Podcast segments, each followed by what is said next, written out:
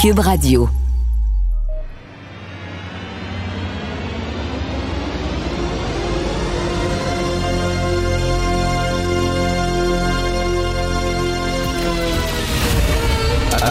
Attention, cette émission est laissée à la discrétion de l'auditeur.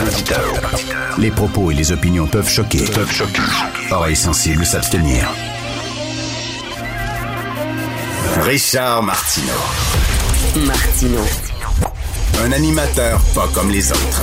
Richard Martineau. Cube Radio. Bon mercredi, bienvenue à Cube Radio. Le Journal de Montréal, le titre de l'année euh, dans- sur leur page couverture, Bye bye Dubaï. c'est très drôle, c'est le titre de l'année. Eh boy, ça c'est ce qu'on appelle l'échappée ben raide, Madame Magali Picard. On va en reparler bien sûr aujourd'hui. Euh, Est-ce que vous avez vu la page couverture du National Post? C'est on montre la photo en gros euh, d'un enfant de 9 mois qui est pris en otage par le Hamas. Un enfant qui a été pris en otage à l'âge de 9 mois. Pourquoi? Parce qu'il a commis le crime d'être israélien. Ce bébé-là a commis le crime d'être israélien. Donc, boum, on le prend en otage. Et dans toute l'histoire des échanges d'otages et de prisonniers, c'est comme si ça s'équivalait. Comme s'il y avait une équivalence. Tu sais, il donne euh, un otage, on donne un prisonnier, c'est égal, égal. Non! On est en train de l'échapper complètement concernant euh, le débat, euh, concernant le combat, la guerre entre Israël et Hamas. D'un côté, euh, c'était des prisonniers qui étaient dans des geôles israéliennes parce que c'est des gens qui avaient commis des crimes. C'est des gens, il y avait une femme, par exemple, qui avait poignardé un Israélien. C'est des gens qui avaient commis des crimes, des attentats terroristes et on les a arrêtés parce qu'ils voulaient tuer des gens. De l'autre côté, ce sont des innocents qui n'étaient pas armés. On a abattu leur famille au complet. Eux autres, on les a gardés vivants pour pouvoir les prendre en otage. Donc, quand on dit, hey, cinq d'un bord, cinq de l'autre, euh, non. Jean-Luc Godard avait une célèbre phrase, hein, il disait euh, euh, un débat, c'est pas euh, 20 minutes les Juifs, 20 minutes les nazis. C'est pas ça. Ben là, c'est pas la même affaire du tout. Et il y a une femme, justement, qu'on a libérée des prisons israéliennes, qui était une palestinienne crinquée, et elle venait tout juste de sortir, que déjà, elle appelait au djihad. Elle a dit, faut continuer le djihad, faut continuer la lutte contre les Israéliens, puis tout ça. C'est pas la même chose que détenir en otage un enfant de neuf mois. Est-ce qu'on peut retomber sur terre, s'il vous plaît? J'aimerais vous faire entendre Jean-François Lépine, vous savez qu'il avait vanté le courage des combattants du Hamas. Il avait vanté le courage des combattants du Hamas à Radio-Canada. Il a participé à un balado, un balado qui s'intitule Faits divers, et euh, ben on lui a demandé euh, si le Hamas était un groupe terroriste. Il a beaucoup patiné. Écoutons ça. les terminologies. Nous, on dit, oui, le Hamas est un groupe violent, un groupe extrémiste, mais si on les appelle terroristes, qui est une connotation extrêmement importante politiquement, on- on- nos- pays ont des listes d'organisations terroristes qu'ils inscrivent dans leur et euh, et qui- qu'ils jugent comme telles. Mais sous certains aspects, le traitement que les Israéliens font aux Palestiniens, aux civils palestiniens, peut souvent se comparer à une forme de terreur. Alors, on dit, si on le fait, on, on les appelle tous les deux des terroristes, israéliens et euh, palestiniens extrémistes. Et c'est pas juste de toute façon. C'est pas un terme précis, c'est un terme politique. Euh, moi, j'ai ben, ben, ben de la misère avec ça en disant oui, ils sont terroristes tous les deux. Je m'excuse, le régime de Netanyahou, on peut le critiquer. C'était un- quelqu'un qui était, euh, qui était euh, euh, élu démocratiquement. Euh, c'est quelqu'un, oui, qui est en guerre, il envoie l'armée. Euh, oui, euh, il y a des, malheureusement des dommages collatéraux, mais là, euh, les soldats israéliens ne rentrent pas dans les maisons des civils en Palestine, découper les têtes, tuer les enfants devant leurs parents, euh, appeler leurs parents en disant hey, je viens d'en tuer trois, je suis tellement content, se faire filmer en rigolant, en donnant des coups de pied sur la tête de leurs cadavres qu'ils viennent de tuer, c'est pas la même affaire du tout.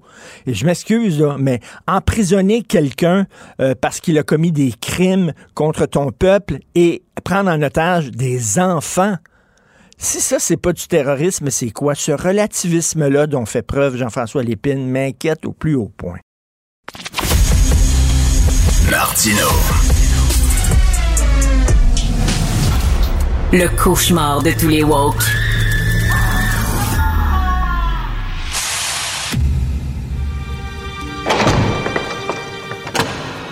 La criminalité, c'est un cycle.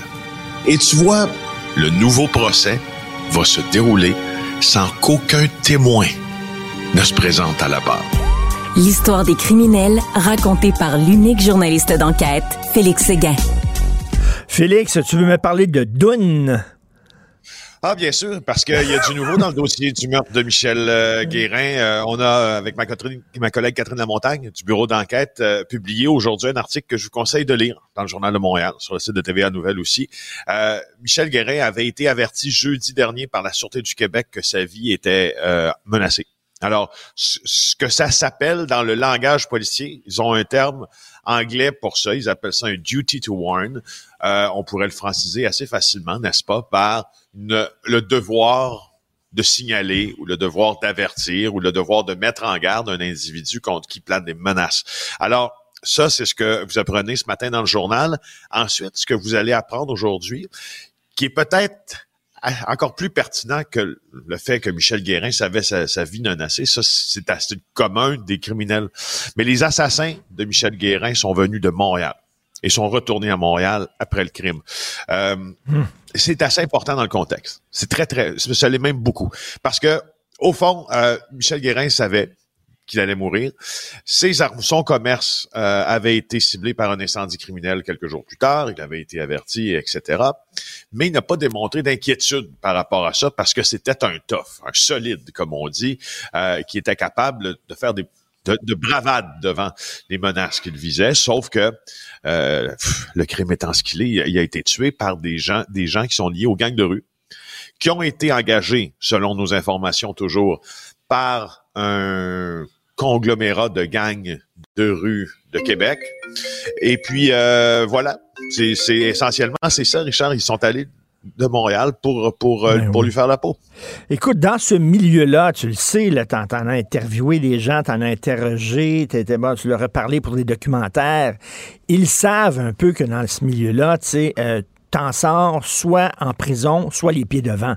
C'est bien rare que tu vieillis bien vieux dans ce milieu-là puis que tu meurs tranquillement dans ton sommeil.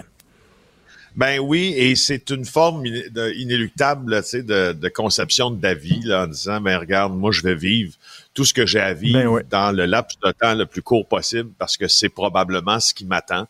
Ça ou la prison. D'ailleurs, les, les, euh, les criminels ont, ont un dicton, moi, que, que que j'aime beaucoup, en tout cas les plus tough, là, je trouve que ça résume un peu tout dans ça. Ça dit If you can't do the time, don't do the crime. Si t'es pas capable de euh, faire du temps en prison, fais pas le crime parce que c'est ça qui va t'arriver.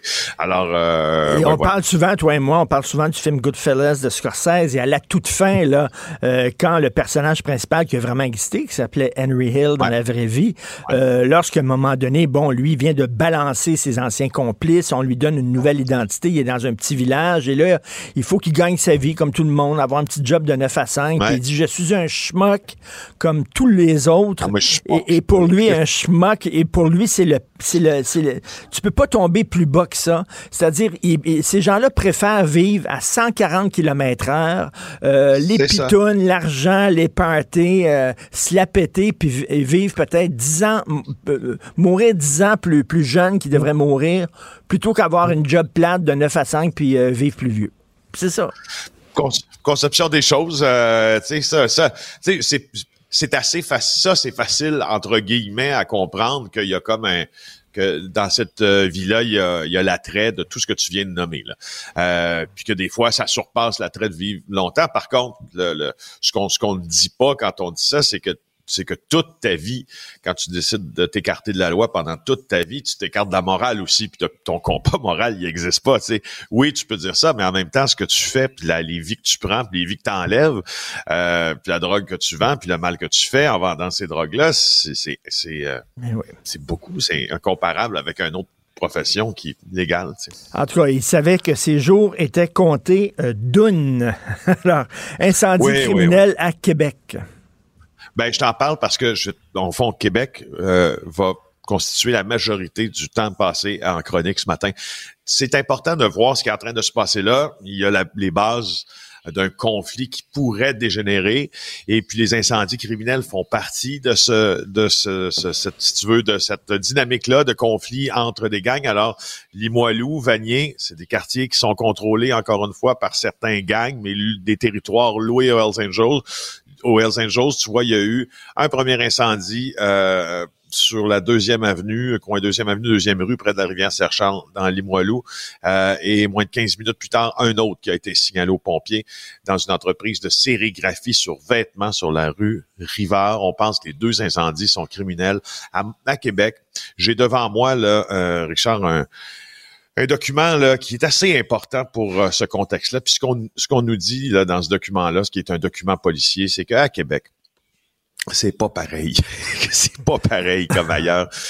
Non, parce que on a beaucoup, beaucoup de jeunes gangs issus, oui, de Montréal, qui sont en train d'essayer de prendre Québec, littéralement par les armes, qui sont en train de prendre, d'essayer de prendre l'Est du Québec aussi, parce que ça devient, si tu veux, le deuxième centre d'importance après Montréal, ou une base opérationnelle des gangs de rue, c'est Québec, mais ils s'en vont à Matane, ils s'en vont à Rimouski, ils s'en vont à Bécomo, ils s'en vont jusqu'aussi loin que, que cette île n'attache quoi. tu sais, je dire, moi, j'avais jamais, j'aurais jamais pensé ça il y a, il y a, dix ans à peine.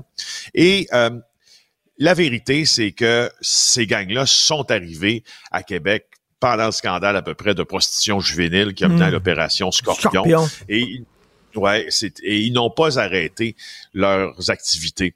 Il y a beaucoup de ces gens-là qui ont été liés d'une certaine façon au courant de musique gangster rap de Québec. Euh, il faut le dire là, à un moment donné là, puis c'est un article de ma collègue Catherine Lamontagne, euh, encore une fois, elle a fait ça en 2016. Elle a conçu en 2016 cet article-là et elle faisait le, le, le, le plumitif, là, où on trouve des casiers criminels, de plein de rappeurs de Québec. Hmm. Et ce qu'on se rend compte, c'est qu'ils avaient tous, ou presque, en tout cas ceux qu'elle regardait, des gros, gros dossiers criminels, possession d'armes. Pour certains, il y avait eu des, des, euh, des offenses criminelles pour de la prostitution, euh, mais euh, beaucoup de ventes de drogue, beaucoup de possession d'armes. Puis là, là, c'est des, il y a des, dans ça, il y a des Afro-Américains, il y a des beaucoup de, beaucoup de jeunes caucasiens euh, qui sont dans le milieu de la musique, puis qui, euh, franchement, là, il, y en a aujourd'hui là dont le nom circule énormément par rapport au meurtre de Guérin. Écoute, tu parles de l'époque de la prostitution juvénile. J'étais avec euh, Benoît Dutrisac à cette époque-là à Québec. On était allé manger dans un restaurant, moi puis lui à Québec. On prend un taxi pour s'en retourner à l'hôtel et le chauffeur de taxi nous dit Hey les gars, ça vous tente d'avoir des petites filles? Euh, chauffeur de taxi oh. faisait ça. Il travaillait avec euh, euh, des, des, gangs, j'imagine, criminels. Puis, il, un genre de rabatteur de clients. Un rabatteur de clients. Fait qu'on s'est dit, non, puis tu aller à l'hôtel, s'il vous plaît? Alors, je trouvais ça très bizarre. Puis après ça, a explosé cette histoire-là de prostitution. Bref, gang de rue à Québec. ils sont rendus comme à Montréal. Merci, Félix. Avis à la gauche. Ben oui, on le sait. Martineau, ça n'a pas de bon sens comme il est bon. Vous écoutez Martino Cube Radio. Cube Radio. Cube Radio. En direct à LCN. 8h45, on va aller rejoindre euh, Richard Martineau. Salut Richard. Salut Jean-François. Écoute, Lyon Électrique qui euh, congédie 150 personnes. On parlait de la filière batterie, la filière électrique. Ben ça va pas très bien. Aux États-Unis, il y a un ralentissement dans la vente d'auto électriques. Là, Lyon Électrique qui sac dehors 150 personnes. J'imagine ils leur disent euh, on a une mauvaise nouvelle puis une bonne nouvelle. La mauvaise nouvelle, c'est que tu perds ta job. La bonne nouvelle, c'est que tu es invité au party de Noël. Écoute, parce qu'ils vont organiser un party de Noël d'ailleurs. Est-ce que les gens qui viennent de perdre leur job sont invités au party de Noël de Lyon Électrique? Il me semble que tu te gardes une petite gêne. Quand tu dois te départir mhm. de 150 employés comme ça parce que tes affaires vont mal, t'organises pas un gros party de Noël pour tout le monde. faut rappeler hein, qu'on a mis 300 millions d'aides gouvernementales de cette, dans cette entreprise-là qui maintenant euh, ressemble à un petit canard boiteux. Façon de revenir sur ton commentaire d'hier sur les risques de, des investissements dans la filière Le batterie. pif. On y va au pif. Le pif, ah oui, le pif. Eh, on- un petit spécial syndicat ce matin. Euh, tu te demandes à quoi pensait la présidente de la FTQ. Je ne sais pas si tu as entendu ses explications avec Yves Poirier tout à l'heure lorsqu'elle est rentrée à Montréal-Trudeau il y a à peu près une heure. Écoute, euh, comme euh, me disait Alexandre Dubé, mon collègue de Cube Radio tantôt, quand tu débarques à l'aéroport puis tu vois que Yves Poirier t'attend avec un micro, t'es dans la marde, comme on dit. Ouais. C'est une façon de le dire. Vraiment, là. Écoute, mettons de côté le fait qu'il y a une grève et qu'il y a le Front commun puis qu'il y a une grève actuellement. Mettons ça de côté, OK? Un syndicat qui représente des travailleurs qui vont à Dubaï. Sais-tu comment ils traitent les travailleurs étrangers à Dubaï, les travailleurs immigrés là-bas, là? Il y a des lois, parce que la température peut monter jusqu'à 45 degrés en pleine journée. Il y a des lois là-bas qui empêchent euh, les gens de travailler lorsqu'il fait trop chaud, sauf les travailleurs immigrés. Les travailleurs immigrés qui viennent entre autres d'Afghanistan, du Pakistan, on leur enlève leur passeport pour être sûr qu'ils vont rester là. Ils vivent dans des cabanes absolument infectes. Ils doivent travailler euh, à des températures extrêmement élevées alors que les citoyens de Dubaï, eux, ne travaillent pas parce qu'il fait trop chaud. On les traite presque comme des esclaves. Comment ça se fait qu'un syndicat va là? Première question. Deuxième question. Quand tu es syndiqué et tu payes beaucoup d'argent pour ton syndicat, le rôle de ton syndicat, c'est pas d'aller jaser de la, de- des- des changements climatiques ou d'appuyer, euh, je sais pas moi, des groupes au Guatemala ou de Le rôle de ton syndicat, c'est de se battre pour qu'il y ait de meilleures conditions salariales et qu'il y de meilleures conditions de travail. C'est ça, un syndicat. Ils prennent l'argent de leurs membres, hein, puis là, ils partent, puis ils participent à toutes sortes de relations internationales. Moi, je vois pas grande différence entre ça puis les dépenses, les voyages de l'Office de consultation publique de Montréal, qui sont partis sur une ballonne un peu partout à travers le monde, au Mozambique, puis tout ça, pour participer à des, à des colloques internationaux sur la participation citoyenne, toute l'affaire avec l'argent du public. Eux autres prennent l'argent de leurs membres et s'en vont à Dubaï, comme ça, discuter de, de changement climatique. Troisièmement, Écoute, tu es en train de piloter une des plus grosses grèves de l'histoire moderne du Québec. Des grèves comme il y a actuellement, là, on n'a pas vu ça depuis les années 70. Ça fait 50 ans. OK, ils sont en négociation. Et toi, tu es à Dubaï. Et là, le pire, c'est que Mme euh, Picard, dans une vidéo qu'elle a fait de là-bas, elle dit, vous savez, c'était quand même une décision réfléchie. Ah oui, parce qu'elle avait réfléchi à ça en plus. Tu sais, au moins, si elle n'avait pas réfléchi, c'est- ben, ben, il y a personne qui conseille ces gens-là. Ça me fait penser, souviens-toi, il y avait des ministres, il y avait des politiciens en pleine pandémie qui allaient dans le sud alors qu'on leur disait, voyagez pas, prenez pas l'avion. Et les autres s'en foutaient, puis ils allaient là-bas. Qu'est-ce qu'elle faisait là-bas? Elle dit, oui, mais nos membres sont pas dans la rue, il n'y a aucun problème, je suis ça. Elle dit, je, me fais remplacer, il y a des gens qui, qui sont, qui représentent la FTQ euh, euh, à Québec. Ben non, mais prends la personne qui te représente à Québec, envoie-la à Dubaï, puis toi, viens-t'en à Québec. Dire, je, je- je ne comprends Ah ouais. pas. Ne serait-ce que pour montrer que tu es à côté de tes membres, puis tu fais preuve de leadership. Bref, elle l'a échappé pas à peu près, et ça va lui coller à la peau longtemps, euh, Madame Magali Ouais. Picard. Puis je pense que les autres, hein, Éric Gingras, je l'attendais parler donner des entrevues euh, du euh, euh, de, de la CSQ, il avait pas l'air très très content de ça. Là. Donc une très mauvaise décision. Et je reviens là-dessus. Pour moi, c'est comme euh, des décisions de, de- on voit des fonctionnaires, des hauts fonctionnaires qui voyagent à gauche et à droite. euh, euh, c'est un peu la même chose. Et après ça, c'est difficile pour toi de dire, ben, ça n'a pas de bon sens. Ils ont dépensé de l'argent pour les Kings de Los Angeles, puis tout ça. C'est un manque de jugement. Mais qu'en est-il de ton jugement à toi? Bref, euh, elle est dans l'eau chaude, Madame Picard. Elle a avoué candidement, Yves Poirier, tout à l'heure, que ça avait été une erreur, qu'elle revient Oui. pour les perceptions, euh, effectivement. Et euh, justement, en regard de tout ça, euh, les, les syndicats se targuent. La fond- le, le- Front commun dit on a l'appui de la population. Tu sens qu'on est en train de le perdre, cet appui? Ben écoute, je suis allé à mon dépanneur et la dame du dépanneur, la propriétaire, était fâchée. Son fils qui était qui devait faire un stage, tu sais, faire un stage pour pouvoir après ça travailler dans son milieu. Le stage est annulé, était vraiment fâché. Euh, j'ai une tante, son opération a été reportée. Euh, tu sais, là, le, le- le discours qui veut que toutes les torts soient dans le camp euh, du gouvernement, que le gouvernement a tous les torts et que le gouvernement veut pas négocier. Les gens commencent à dire, là, vous, vous allez vouloir, les deux, vous allez vous voir, devoir vous asseoir et vous entendre. Parce qu'à un moment donné, je pense que si ça dure trop longtemps, les gens vont commencer une grogne. Et je ne comprends pas. La Fédération autonome de l'enseignement, ils ont décidé, eux autres, de ne pas avoir de fonds de grève. C'était pas la décision de l'année, moi, de dire, là, vraiment. là. ils ont décidé de ne pas avoir de fonds de grève. Donc, eux sont dehors alors qu'ils sont pas payés. Pense à ça. Ils ont 66 000 membres. Chaque année, ils payent à peu près 1400 dollars. Mettons qu'ils ils payent 1000 dollars en cotisation.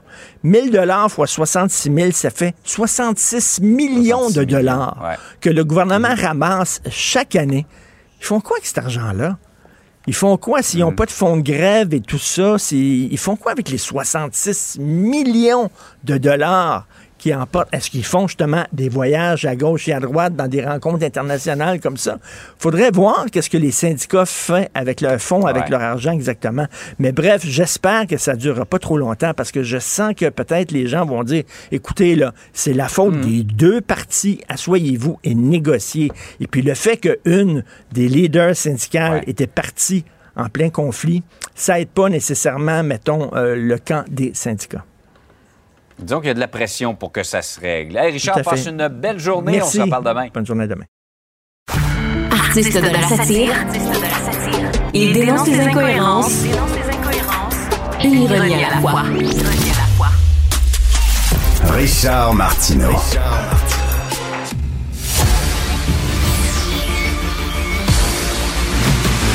Jean-François Lisée, On va juste dire qu'on est d'accord. Thomas Mulcair. Je te donne 100 raison. La rencontre. C'est vraiment une gaffe majeure. Tu viens de changer de position. Ce qui est bon pour Pitou est bon pour Minou. La rencontre. Lisée. Mulcair.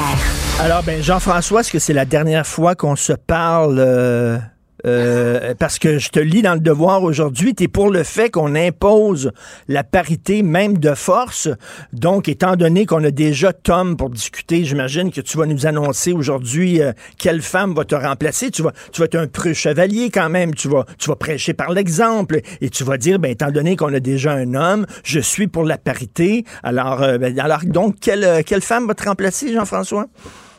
Ben, j'ai remarqué que Sophie Durocher, des fois, et Marie Monti parlent à des femmes chroniqueuses. Fait qu'eux sont déjà rendus à 100% Donc, je calcule la parité sur toute la journée de cube.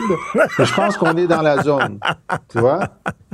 Mais, t'as vu mon argument dans le devoir ce matin, puis je reçois énormément de, de, de rétroaction, on va dire ça comme ça, positive et négative. D'abord, je demande aux femmes de pas lire parce que je veux juste parler aux gars. J'explique aux gars que les femmes, qui sont 60 des diplômés là, en ce moment de universitaires, puis ça va juste augmenter, euh, vont bientôt dominer les structures de pouvoir. Là, on est à une ou deux générations de près du point de bascule. Et donc, si on veut pas que les femmes nous fassent ce qu'on leur a fait quand nous, on était au pouvoir, Ça, c'est bon. ça nous prend bon, à ça. la parité. C'est notre, le, le patriarcat, là, c'est bon. fini, là, il est en phase terminale. Notre seul plan B, c'est la parité. Puis pendant qu'il y en a qui pensent encore que c'est un combat féministe, alors que c'est un, combat masculiniste, OK? Il faut sauter dans ce train-là, le mettre dans la Constitution, dans les chartes, l'obliger à faire en sorte que tous les partis aient des co-chefs masculins, parce que si on garde la moitié du pouvoir quand les femmes vont être au pouvoir, ça va être inespéré. C'est seulement pour protéger les hommes, finalement, que C'est tu la es pour la seule raison. Penses-tu que je fais ça pour les femmes? Les femmes s'organisent eux-mêmes. Moi, je fais pas, je fais ça pour les hommes. Voyons donc. Tom, qu'est-ce que tu en penses? On n'a pas eu le temps de s'en parler. Tu n'étais pas là hier. Qu'est-ce que tu en penses de cette mesure de Québec solidaire? Ben, on en avait parlé un petit peu lundi. Oui. Puis j'avais donné l'exemple de parfois un train peut en cacher un autre. Parfois, le- la gestion des bonnes idées est au moins aussi importante que les bonnes idées. Et c'est une bonne idée de dire qu'il faut, ça prend la parité, mais c'est l'application de ça. Puis j'avais donné l'exemple de, du NPD euh, en Colombie-Britannique. C'est un cas réel où un gars a postulé pour un poste qui devait être réservé pour soit une femme, soit un, un membre de la communauté LGBTQ. Alors, tous les gens qui le regardaient, qui le connaissaient, ils disaient, mais t'es blanc, t'es un, t'es hétéro. Il dit, non, non, non, je suis bisexuel. Donc, le gars était obligé de se déclarer bisexuel, ce qui, à mon point de vue, est l'affaire de personne. Ben mais il était obligé de se justifier bisexuel pour dire non, non, je, je suis apte à, à, postuler pour être le candidat du NPD dans cette, dans cette circonscription, dans, dans l'élection partielle en question. Alors, OK. Euh, moi, moi, je suis, euh, je, je, comprends la, la note euh, de pointe d'ironie de, de Jean-François, mais quand j'étais le chef de l'opposition, nous, on avait proposé que sur les sociétés cotées en bourse, les grandes sociétés, il fallait avoir minimum 40-60. C'est-à-dire que tu voulais pas imposer un 50 mmh, fixe, mmh, ni dans un sens ni dans l'autre, parce que là, tu joues avec le départ de l'un, puis le truc, donc ça, ça, peut devenir ingouvernable. Mais on a dit, visons euh, maximum parité 40-60. Et moi, j'avais fait la même blague que Jean-François à l'époque. Les gens me quizaient pourquoi, machin. Ben, je dis, tu sais, les gens devraient penser que c'est un bon investissement pour eux autres pour l'avenir, parce que c'est pas garanti qu'il va avoir 40% d'hommes avec la quantité de diplômés universitaires qui sont des femmes aujourd'hui.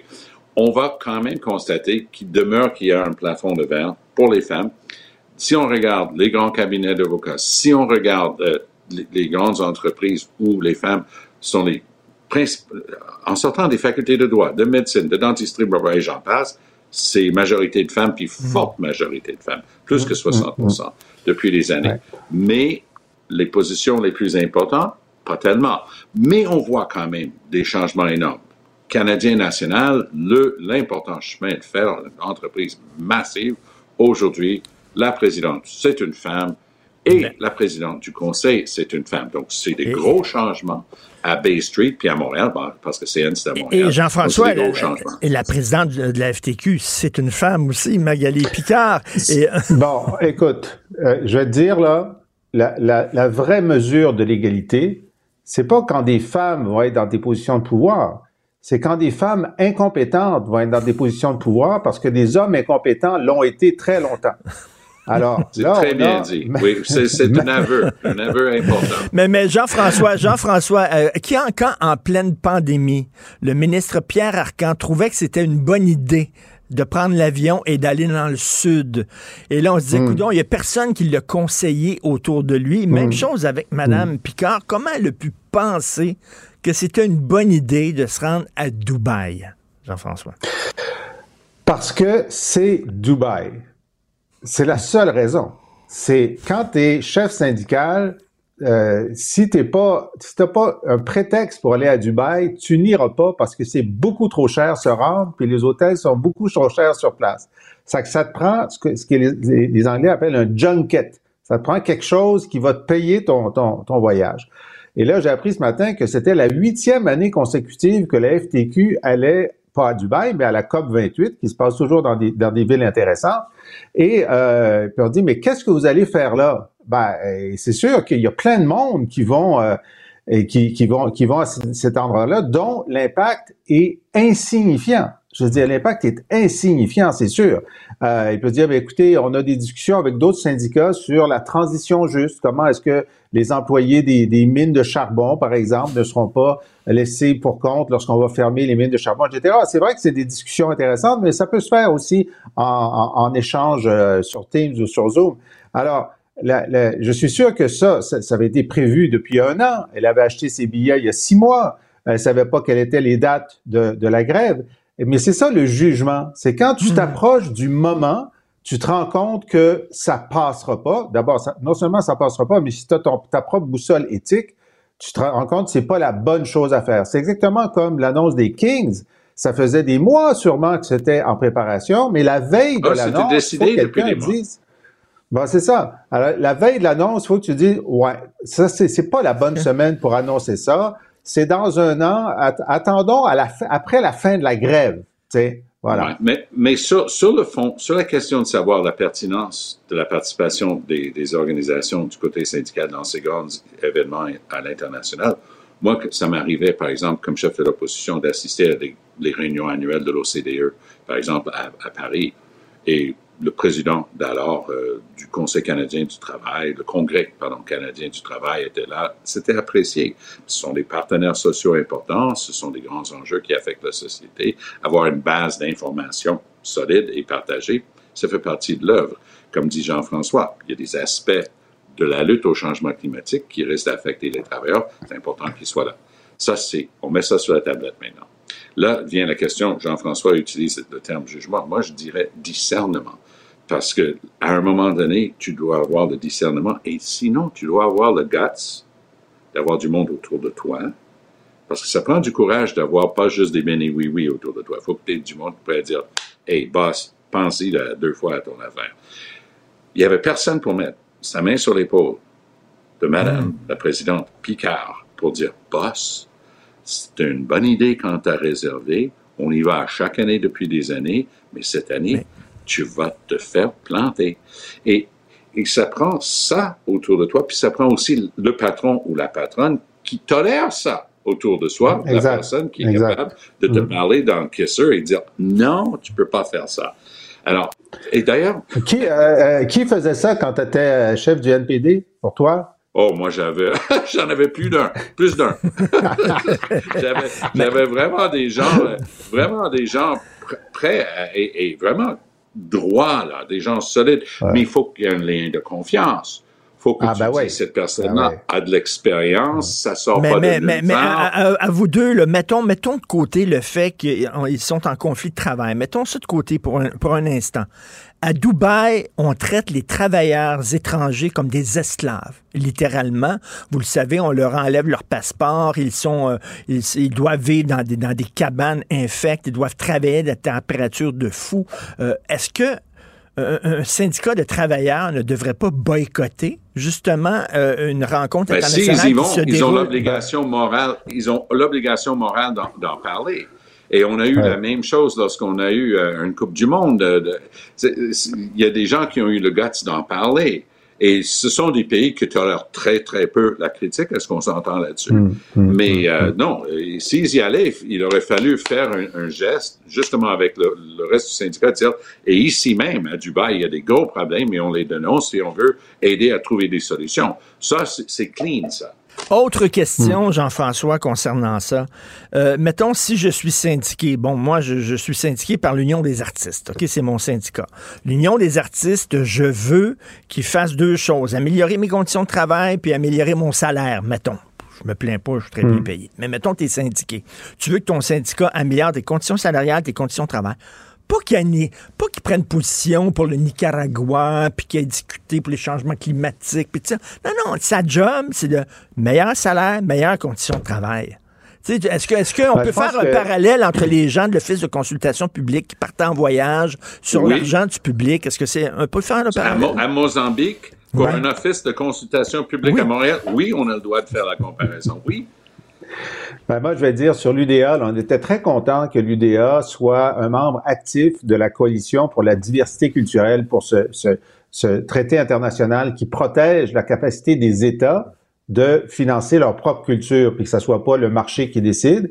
Puis j'espère que l'UDA est très active en ce moment dans les tractations internationales pour euh, le- le- la taxation des GAFAM, pour que l'argent puisse, euh, puisse revenir euh, dans, dans nos, nos services culturels, pour obliger euh, les Netflix et Prime Video de ce monde de, de contribuer au fonds de développement des industries culturelles nationales, etc. Et donc, il y a des enjeux parfaitement pertinents qui sont euh, en continuité de l'action de protection de ses membres parce que à la fin, ça va revenir euh, au, au profit des membres. Mais il faut les choisir. Euh, Tom, la Fédération autonome de l'enseignement, euh, ils n'ont pas de, euh, pas de fonds de grève, les syndiqués. Ils n'ont pas de fonds de grève. C'est une décision qu'ils ont prise. euh, C'était pas la décision de l'année. Mais ça le dit, ils sont 66 000 membres. Euh, ils payent chacun 1400 dollars. Mettons 1000 dollars pour faire un chiffron en cotisation par année. Ça fait que la Fédération autonome de l'enseignement euh, ramasse 66 millions de dollars par année. Qu'est-ce qu'ils font avec cet argent-là, les grosses centrales syndicales? Ils font quoi avec cet argent-là? Moi, j'ai pas, pas fouillé leur livre, mais par pur hasard, quand je quitte les studios euh, de, la télé anglophone où je travaille en bas de la côte de TVA, je passe devant l'édifice euh, de la FIC et je peux te dire que ça prend toute une structure syndicale, euh, des bureaux, des gens, des agents pour aider les membres. Ça prend toute une structure. Alors, je présume que ça va surtout là-dedans, mais je- les membres reçoivent des livres et, pe- et peuvent les analyser.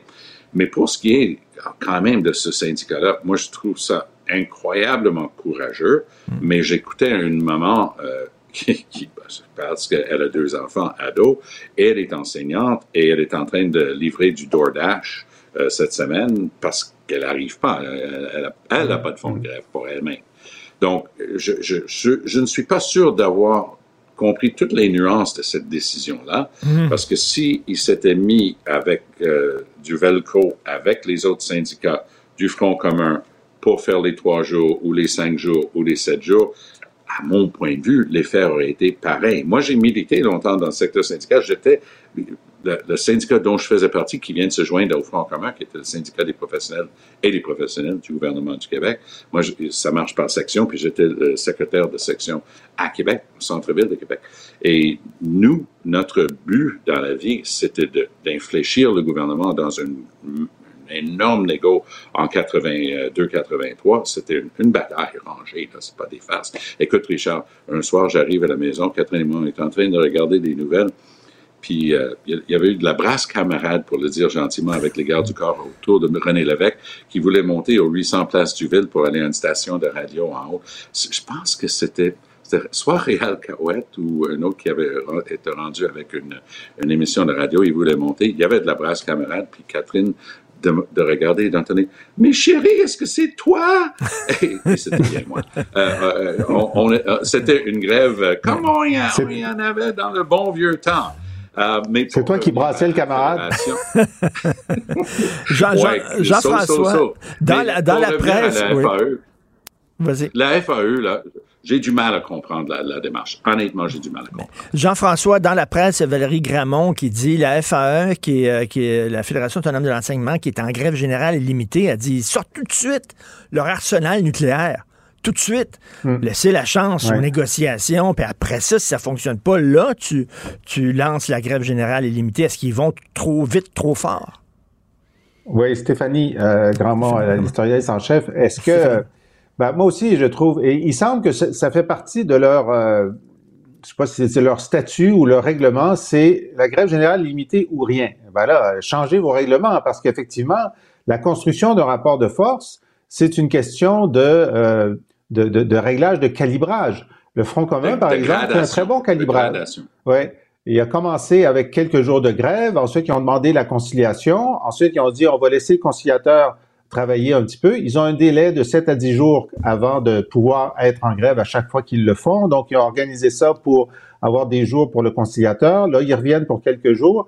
Euh, ils espèrent de monter la pression selon le progrès ou l'absence de progrès aux tables de négociation. Ça, je trouve que c'est une bonne façon de calibrer ta, ta pression. Si tout ce que tu as, c'est l'arme nucléaire, Mm. ben là, euh, tu peux pas, euh, tu peux pas gagner une barricade, puis l'autre barricade, puis faire une retraite stratégique, puis réavancer. C'est c'est un problème. On, on, ne comprend pas la, la, à la fois ce qu'ils font avec leur argent, tout leur argent, puis ce qu'ils font avec euh, l'absence de flexibilité dans leurs moyens de pression. Mais je dois leur dire que avoir donné à tous les manifestants une tuque rouge, ça faisait des images extraordinaires lors de la manifestation euh, qu'ils ont, qu ont faite la semaine dernière. Et Tom, en terminant, euh, tu sais que quand, quand tu arrives à l'aéroport et tu vois que Yves Poirier t'attend avec un micro, tu sais que tu es dans la merde.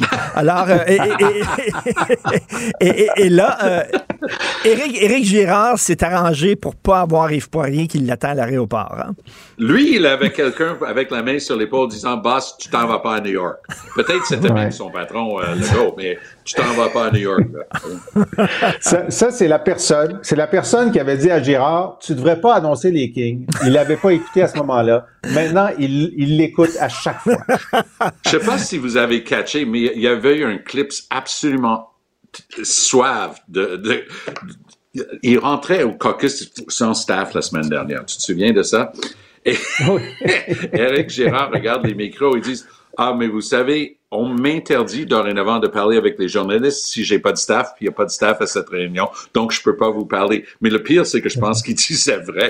ben oui, c'est interdit dorénavant de parler aux médias. Alors, euh, monsieur et monsieur, on a la parité, hein, deux hommes. Merci beaucoup. On se reparle demain. Bonne journée. salut. salut. salut. Si c'est vrai qu'on aime autant qu'on déteste, Martineau, c'est sûrement l'animateur le plus aimé au Québec. Vous écoutez Martineau. Cube Radio. Te rappellerai que 1,3 milliard, 44 milliards de dollars. c'est beaucoup, beaucoup d'argent. À partir de cet événement-là, il y a eu un point de bascule. Un directeur de la section argent, pas comme les autres. Yves Daou. Yves, ma banque, la Banque Royale, m'écrit de temps en temps en disant est-ce que ça vous tente d'avoir une hausse de limite de votre carte de crédit? On est prêt à vous euh, donner une hausse de limite. J'en ai pas besoin. Mais là, c'est c'est l'inverse. Là, Là, on, non seulement on propose, mais on impose une baisse de limite.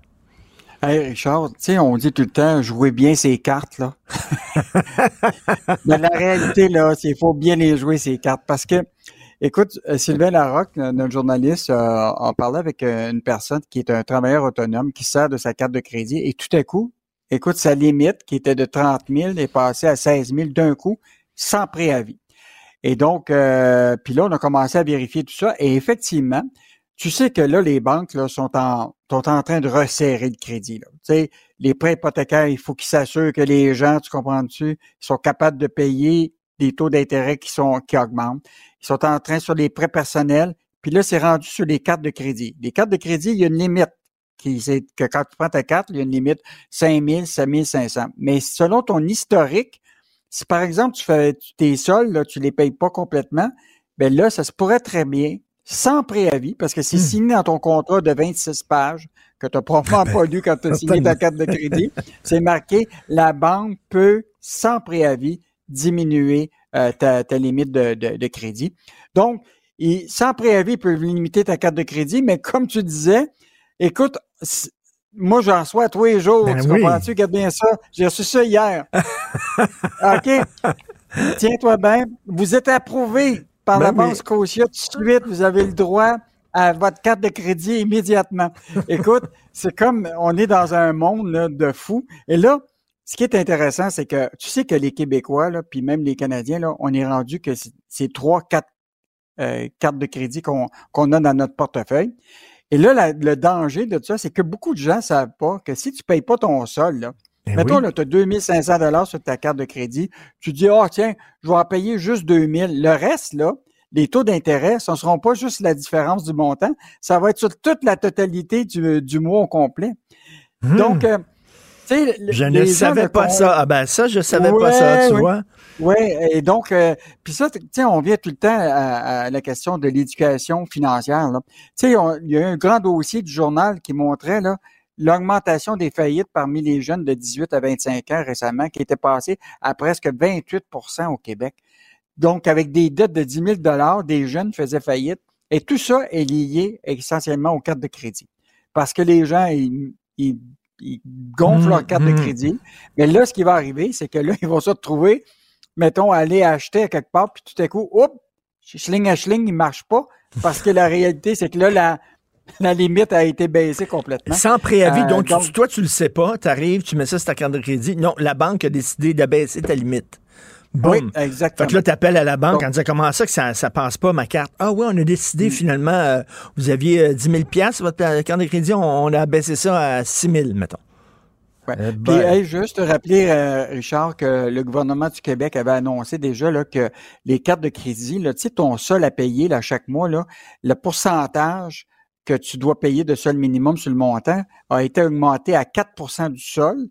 Puis à partir de 2025, ça va être 5% Ça fait que de plus en plus, on est en train d'augmenter aussi les sols euh, minimums euh, pour, euh, pour euh, que tu dois payer à tous les mois. Euh, puis là, ils vont baisser aussi les limites des, des, de, des- de ce que tu peux prendre sur une carte de crédit. Bon, c'est peut-être une bonne chose, tu sais, mais moi, quand je regarde le taux d'intérêt, Richard, tiens-toi bien, tiens, de ce que j'ai reçu ce matin, taux d'intérêt de la, cette carte-là, 20% d'intérêt.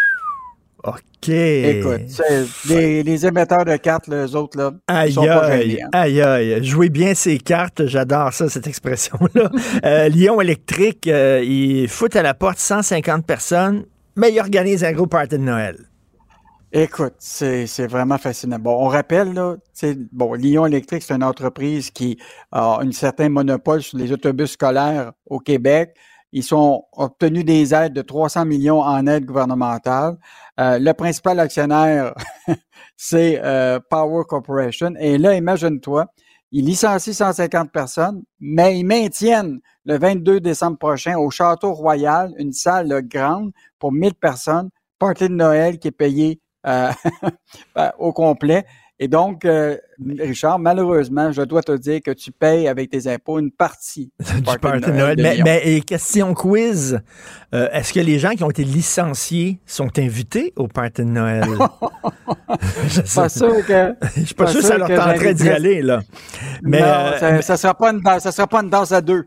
Mais, mais c'est quand même bizarre, tu, tu te départis de 150 personnes parce que ça va mal, finalement, tes affaires, tu peux pas y garder mais tu as assez d'argent pour faire un gros party Noël. Il me semble que tu devrais peut-être te garder une petite gêne. En tout cas, je sais pas. Oui. Ben, en fait, dans la lettre qui est envoyée par euh, le chef de la direction là, de, de, de Lyon Intérim, Marc Bédard, il est écrit Nous avons mis en œuvre au cours des derniers mois un ensemble de mesures ciblées de contrôle des coûts. Cependant, malgré l'augmentation de nos revenus, livraison et marge brute au cours du troisième, nous avons pas à ce jour réussi à atteindre la rentabilité. Donc, il y a le contrôle des coûts à pas l'air être. Euh, mais il y a des gens, ceux qui n'ont pas perdu leur job, qui continuent de travailler là. Il y a des gens qui ont parlé, justement, euh, c'est Martin Lara qui écrit le, texte, euh, parler de façon anonyme. Mathieu, ouais, Mathieu Boulet. ah, Mathieu Boulet, excuse-moi, qui ont parlé de façon anonyme en disant qu'ils sont pas contents parce qu'ils n'ont pas un salaire concurrentiel. Dans ce milieu-là, dans ce monde-là, ils devraient être payés davantage. Bon, mais c'est sûr, c'est que tu sais, au Québec, là, quand une usine n'est pas syndiquée, les syndicats ont toujours les, les dents longues pour pouvoir aller syndiquer. Là.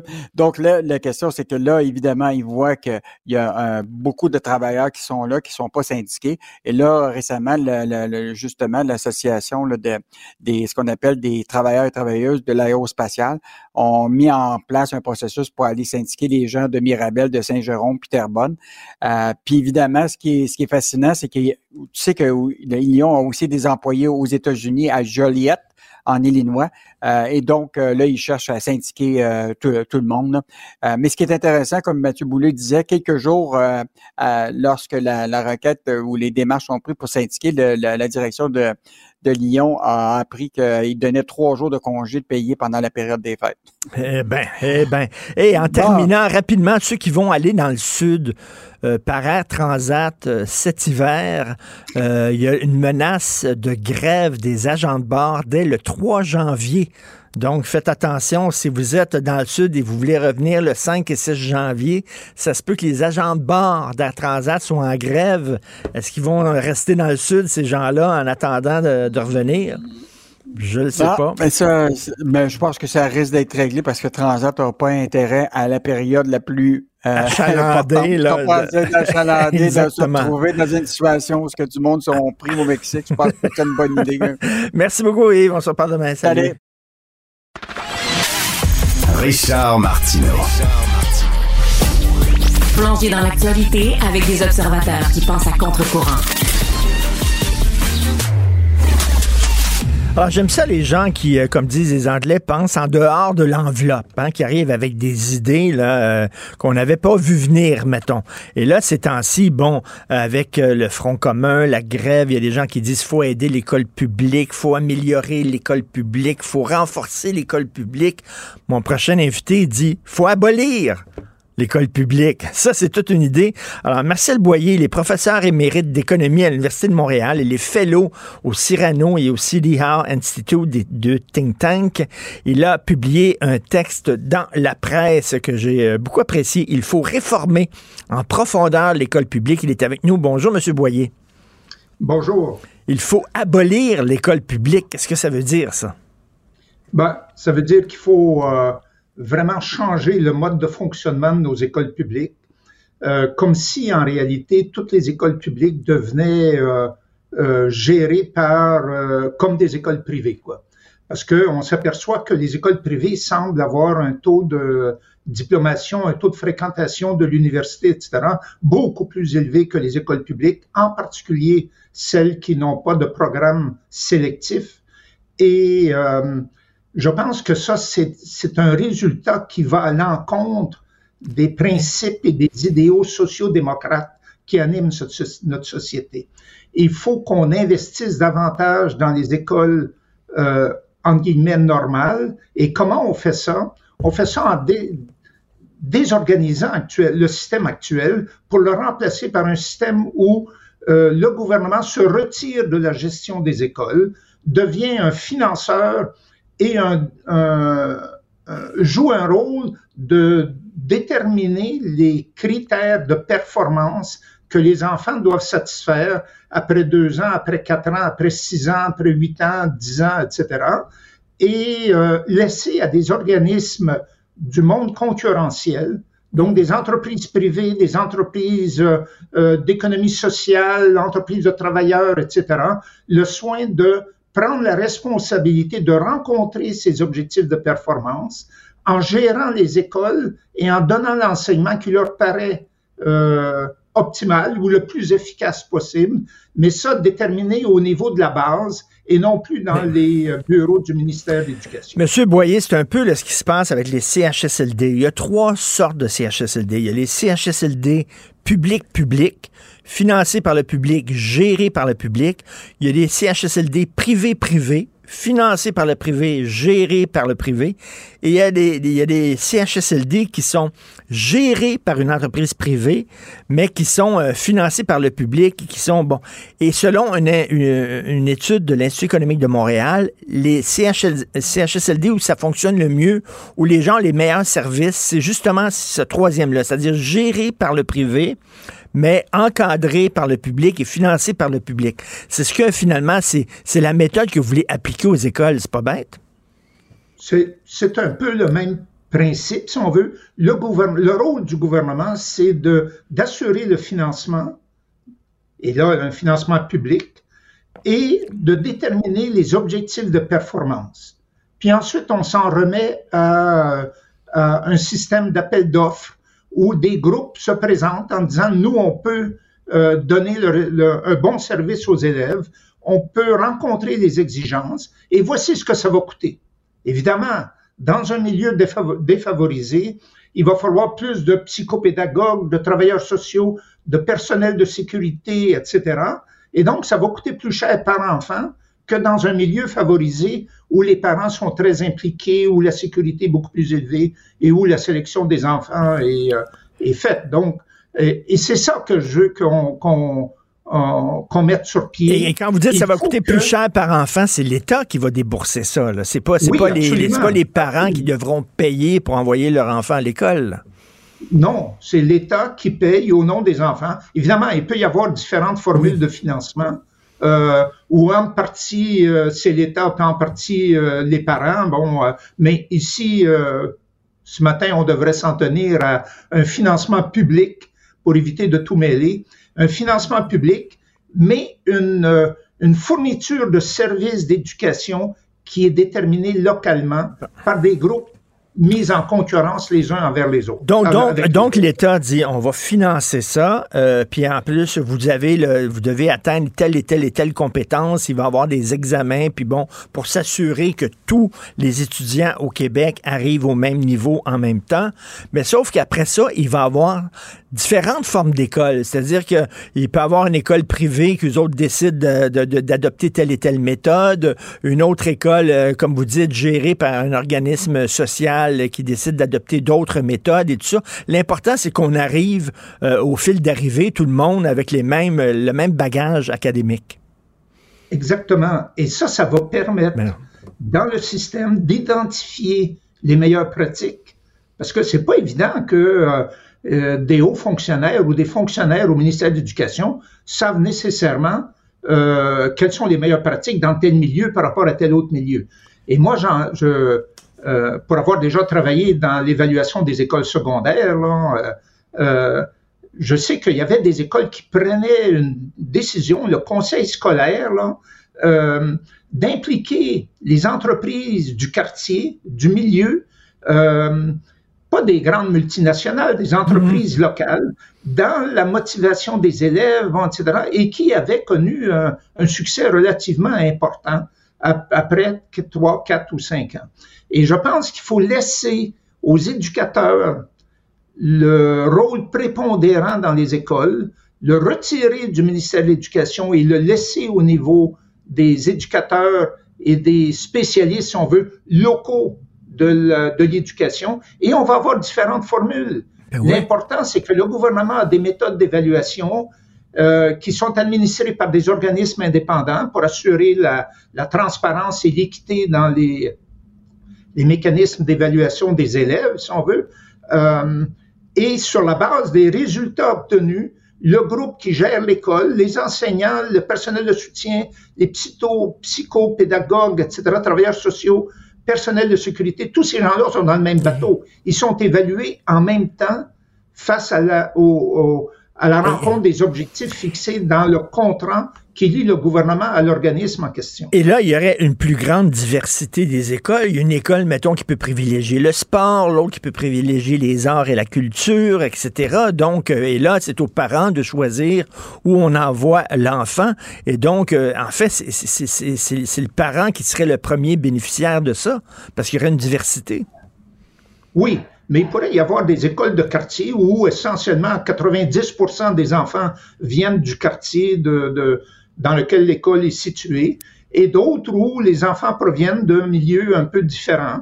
Et ça, on le voit dans, euh, euh, dans plusieurs systèmes scolaires. Et on ne voit pas pourquoi il faudrait qu'il y ait une règle mmh. administrative qui limite. Euh, l'important, c'est que tous les enfants sont pris en, en, ah, ah. en, en compte et on, et qu'ils arrivent, mettons, qu'ils arrivent, au qu'ils arrivent en sixième année ou en secondaire 5 avec exactement les mêmes connaissances et le même bagage. Monsieur Boyer, ça fait sens que vous dites. Est-ce que ça existe dans d'autres pays? Est-ce que c'était appliqué dans certains pays, cette euh, méthode-là? Écoutez, moi, je suis un chercheur indépendant. J'ai pas les ressources pour hmm. aller vérifier si euh, euh, à quelque part aux Pays-Bas ou en Belgique, il y a une province où une, euh, ce genre de mécanisme a été... Euh, euh, j'aimerais bien pouvoir le faire, mais, la réponse, pour répondre à votre question, j'en sais rien. Mais est-ce que est-ce qu'il y a d'autres, vous, est-ce que vous avez déjà entendu parler de gens qui proposaient cette idée-là ou vous êtes vraiment tout seul dans votre coin là? Ben non, quand j'en parle, les gens me, en général me disent ben ça fait beaucoup de sens. Ben oui. Et on voit ben pas pourquoi on pourrait pas y arriver. Évidemment, ça demande un changement assez radical dans le rôle du gouvernement. Donc, il y a beaucoup de gens qui sont présentement possiblement au ministère de l'Éducation, qui vont se retrouver dans les écoles, à donner les services directement aux étudiants, et le gouvernement va s'en tenir à déterminer les seuils de performance, vérifier si les seuils ont été atteints et développer des, donc des, euh, des appels d'offres, des systèmes d'octroi de contrat, bon, etc., qui soient le plus les plus transparents possibles. Et, euh, et les gens disent ça a beaucoup de bon sens parce que c'est ce qu'on fait dans beaucoup d'autres secteurs de notre, de notre société. Euh, tu sais, je regarde, des gens me disent, oui, mais l'éducation, c'est très complexe. Le monde de, de l'habillement, par exemple, le monde du, du vêtement, le monde de l'alimentation, sont d'un niveau de complexité qui est plus grand que celui des écoles certaine manière. Et oui, pourquoi, et, euh, pourquoi au Québec, on, arrive tout le temps avec du mur à mur? Toutes les écoles doivent se ressembler et tout ça. Et là, vous dites non, au contraire, c'est-à-dire qu'on laisse ça gérer par des organismes publics, euh, sociaux, par des entreprises privées. Euh, le gouvernement finance et il me semble que me semble que ça tombe sous le sens. Euh, j'invite les gens à, aller sur le site de la presse. Il faut réformer en profondeur l'école publique. Euh, un texte très intéressant parce que à, premier abord, les gens vont dire voyons donc abolir l'école publique, ça n'a pas de maudit bon sens, ça va toutes les écoles privées. Non, non, non, lisez le texte, puis je trouve qu'il y, a vraiment des très bonnes idées là-dedans, une avenue à explorer. Merci beaucoup, M. Marcel Boyer. Vous êtes professeur émérite d'économie à l'Université de Montréal, fellow au Cyrano et au CDR Institute. Très intéressant. Bonne journée. Martineau, il n'y a pas le temps pour la controverse. Il a jamais coulé l'eau sous les ponts. C'est lui qui la verse. Vous écoutez Martino Cube, Radio. Il y a des gens derrière dont l'intention est carrément de renverser ce système-là. Luc La Liberté. Contre, pas une refonte du système. On est contre le système, point. La rencontre La Liberté, Martino. Écoute, euh, Jimmy Carter était présent au funérailles de sa femme. Les photos, là, je pensais qu'il était mort lui-même. Il, il a l'air momifié. Il est très vieux. Là. Ben, écoute, des, quand on couvre l'actualité des images difficiles, on en voit souvent. Mais j'avoue qu'hier, c'était, euh, c'est un petit chat, en fait, un gros choc que de Ah, voir oui. l'état dans lequel il est. Je suis même étonné, il reçoit des soins palliatifs à, à domicile. C'est ce que son épouse venait d'obtenir elle aussi. Ils étaient- on le sait, ils étaient tous les deux en, en fin de vie. Mais écoute, le voir hier, c'était, euh, ça faisait mal. C'est dur. Euh, Ah oui.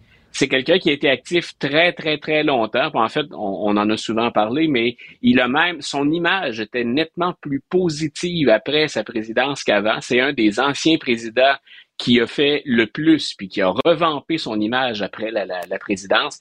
Et hier, c'était, c'était plus le Jimmy Carter. C'était même difficile de reconnaître les, les traits de l'homme, tellement, euh, tellement il est ravagé par la maladie. Ah non, j'avoue, moi aussi, j'ai eu un choc en regardant ces images-là. Ouais. Tu veux me parler d'une décision de la Cour suprême Ouais. qui risque d'être très importante aux États-Unis? Voilà, c'est aujourd'hui qui euh, ça, semble être au départ une simple histoire. Ben, une simple histoire. On parle de centaines de milliers, de millions de dollars qu'on a avec lesquels on a joué euh, illégalement, mais ça semble être un cas de fraude. C'est-à-dire qu'il y a un organisme aux États-Unis qui s'assure hein, de, de, de réguler les marchés, de fixer euh, les règles du jeu finalement pour pour les transactions, ce qu'on appelle la SEC ou la SEC. Donc, euh, l'individu en question se fait coincer par une agence gouvernementale. Vous avez effectué des transactions impliquant des délits d'initiés. Vous avez trompé plein de gens et l'idée était, bien entendu, de maximiser vos profits. Mais on parle de fraude multiple. Le type s'en va d'abord devant un tribunal fédéral, une des nombreuses cours fédérales. Le système américain est assez complexe de ce côté-là. Euh, et il dit, moi, euh, finalement, il, dit, ben, vous mentez quand vous dites ça. Mais l'autre chose, c'est moi, je pense que l'organisme en question, l'agence fédérale, la SEC, je pense que ça a été créé euh, par le, le- le Congrès américain et que c'est inconstitutionnel. Il y a un grand nombre d'agences aux États-Unis qui euh, ont été créées suite à des lois du Congrès, du pouvoir législatif aux États-Unis. Et la SEC a été créée euh, après le crash de 1929. On a dit faut stabiliser les marchés financiers et faut en même temps rassurer le consommateur. On va même définir, préciser ce qui constitue un délit d'initié. Et il n'y a personne depuis Franklin Delano Roosevelt qui remet ça en question. Ça a été fait à partir d'une loi votée par le Congrès. Donc, lui dit, moi, je, je prétends que le Congrès outrepasse ses droits. Et il y a une Cour fédérale qui lui a donné raison. Donc, Wow. on se retrouve devant la Cour suprême.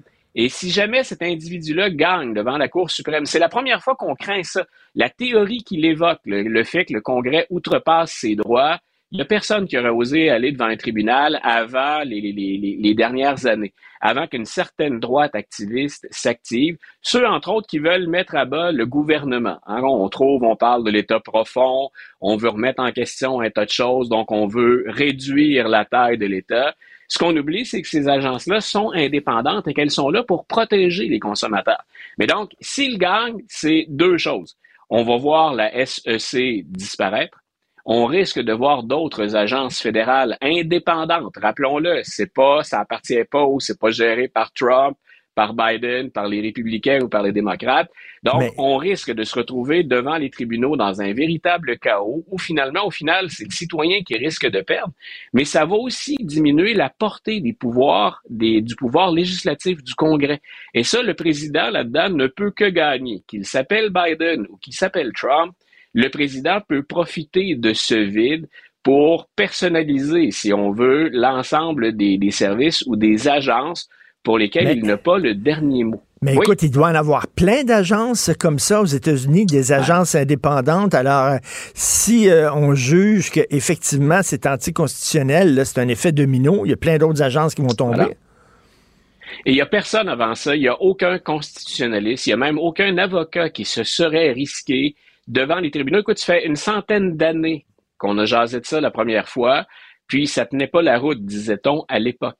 Mais là, comme on vient de gagner dans un tribunal fédéral, il y avait trois juges qui se prononçaient, deux qui étaient en faveur, puis un qui a enregistré une vigoureuse dissidence, mais ça a passé. Donc, c'est la raison pour laquelle ça se retrouve devant la Cour suprême. Est-ce que l'argument constitutionnel dans cette cause-là, est-ce que les neuf juges de la Cour suprême le considèrent acceptable et solide? Au point, on se répète, mais de démanteler des agences fédérales indépendantes dont l'objectif, dont l'existence même est de protéger les citoyens américains. Écoute, je fais un parallèle avec un texte que j'ai lu dans le National Post cette semaine, Luc. Euh, c'est un juge euh, de la Cour suprême canadienne euh, qui, qui a prononcé un discours dans un événement quelconque. Et il le dit de plus en plus, en fait, depuis 1982, depuis le repatriement de la Constitution et depuis la création de la Chambre des droits, de plus en plus, les politiciens peltent leurs décisions dans la Cour du judiciaire. Fait qu'ils disent, on se retrouve, nous autres, au judiciaire à, prendre des décisions qui avant appartenaient aux politiques. Et là, c'est un peu la même chose parce que ces agences-là, c'est une décision politique de les créer. Mais là, le judiciaire va peut-être défaire une décision politique. Et le judiciaire n'est pas, est pas élu.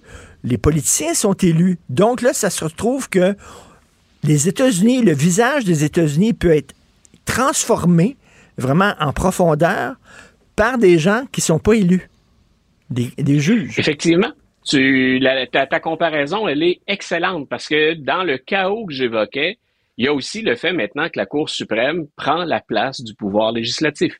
Moi, je pensais au vide politique, peu importe quelle est l'orientation politique, ça donne plus d'emprise ou une plus grande marge de manœuvre à celui qui représente le pouvoir exécutif, le président. Mais effectivement, ça veut dire qu'il y a de plus en plus de choses qui vont être décidées par les juges plutôt que par des lois votées par les élus. Hein. Euh, un dernier lien avec ça, quand on a parlé tous les deux du 14e amendement en disant il y a des États qui ont dit on, refuse finalement de retirer Donald Trump des, des listes électorales, même si on considère qu'il a bel et bien participé à une insurrection le 6 janvier 2021. Donc, les juges ont comme coupé la poire en deux. Ils ont dit il a bel et bien participé à une insurrection, mais en gros, on va laisser la population décider. Mmh, c'est le jeu mmh. démocratique. Mmh, ben Donc, oui. c'est pour ça que j'ai, c'est pour ça que j'ai bien hâte de voir ce que va dire la Cour suprême dans ce dossier-là. Il y a énormément de choses qui sont en jeu, dont les fondements du système. Ben, c'est souvent là-dessus que je te dis que je me, je me rabats quand j'analyse la politique américaine. Les noms vont changer un jour. Ce sera plus Biden et Trump. Ce qui m'intéresse, c'est quelles sont les règles du jeu, puis est-ce que cette démocratie-là est en santé? Et non, je, on en parle suis, je, suis très content. majeur. Je suis content que tu me parles de ça parce que ça a l'air peut-être d'un petit, petit d'une anecdote, mais c'est, on va changer les structures même sur lesquelles repose le pays, la conception qu'on se fait du pays. Euh, écoute, ça fait longtemps. Comme ça qu'on une démocratie, Richard. Oui, oui, c'est ça. En faisant exploser euh, les, euh, les structures qui, qui la maintiennent debout. Euh, ça fait longtemps que tu m'en parles de Nikki Haley et là, elle monte, elle monte, elle monte et elle chauffe les fesses de Donald Trump. C'est-à-dire qu'elle chauffe les fesses au, dans la tête des, des, bailleurs de fonds. M. Trump est toujours confortablement en avance. Mais on a dit quand on suit les débats tous les deux, euh, ou que je te, je te, fais un petit compte-rendu du, du, du, match de la veille quand il y a eu un débat, euh, Nikki Haley est en train de s'imposer comme la seule bonne option à Donald Trump. C'est pas encore réglé. Mais ce qui me fait dire ça, d'abord, moi, ça fait longtemps que je te répète, au plan stratégique, si je suis un républicain, si je suis un stratège républicain, je veux battre Joe Biden, je lui mets Nikki Haley dans les pattes. Et écoute, je, je pense que nos chances, si on parie à Vegas, nos chances viennent de monter sérieusement. La grande problématique, donc, c'est ben, il faudrait qu'elle devance Donald Trump. Et là, c'est euh, euh un organisme, donc un groupe qui a été fondé par les frères Koch, qui ont financé beaucoup de campagnes électorales républicaines aux États-Unis. Ce groupe-là dit on dispose de millions et de millions de dollars à investir dans des campagnes électorales. Nous, on a décidé, ils ont annoncé ça hier, qu'on va supporter Nikki Haley. Ça veut dire qu'il y a de plus en plus de généreux bailleurs de fonds qui se tournent pas vers Chris Christie, vers Ron DeSantis, hein, qui était le, dauphin annoncé de Donald Trump et qui pique du nez depuis. Donc, euh, il reste pas mal Nikki Haley sur les rangs. Si on y va avec le mélange d'intention de vote et de cagnotte, de richesse de la campagne électorale, on est en train de faire une course à deux. Et ça, j'avoue que je vais apprécier suivre ça pour un tas de raisons.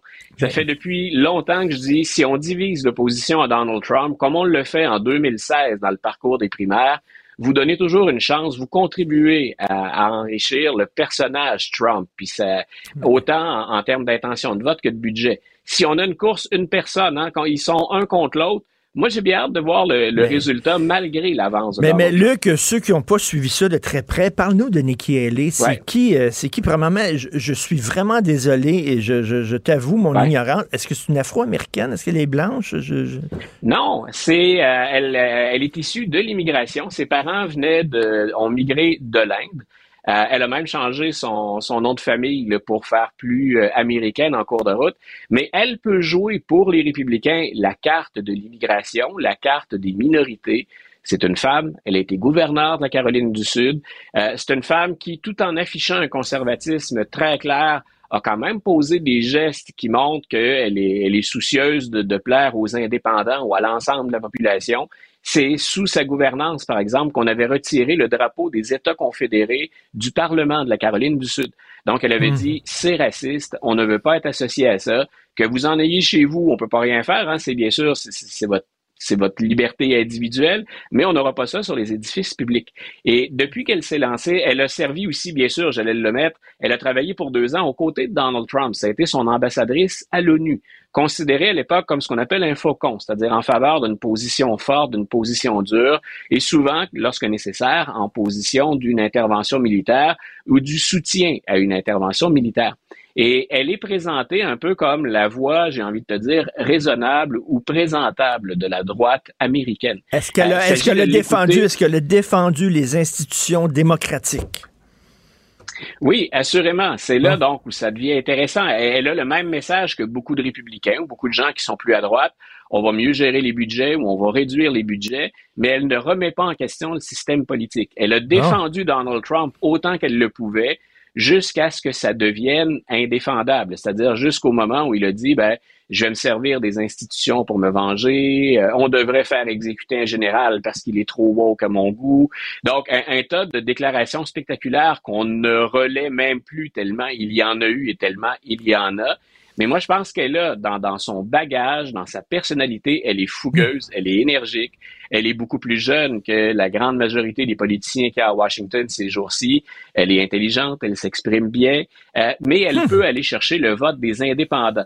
Le, le- le jeu qu'elle doit jouer présentement, c'est c'est vraiment ce jeu d'équilibriste.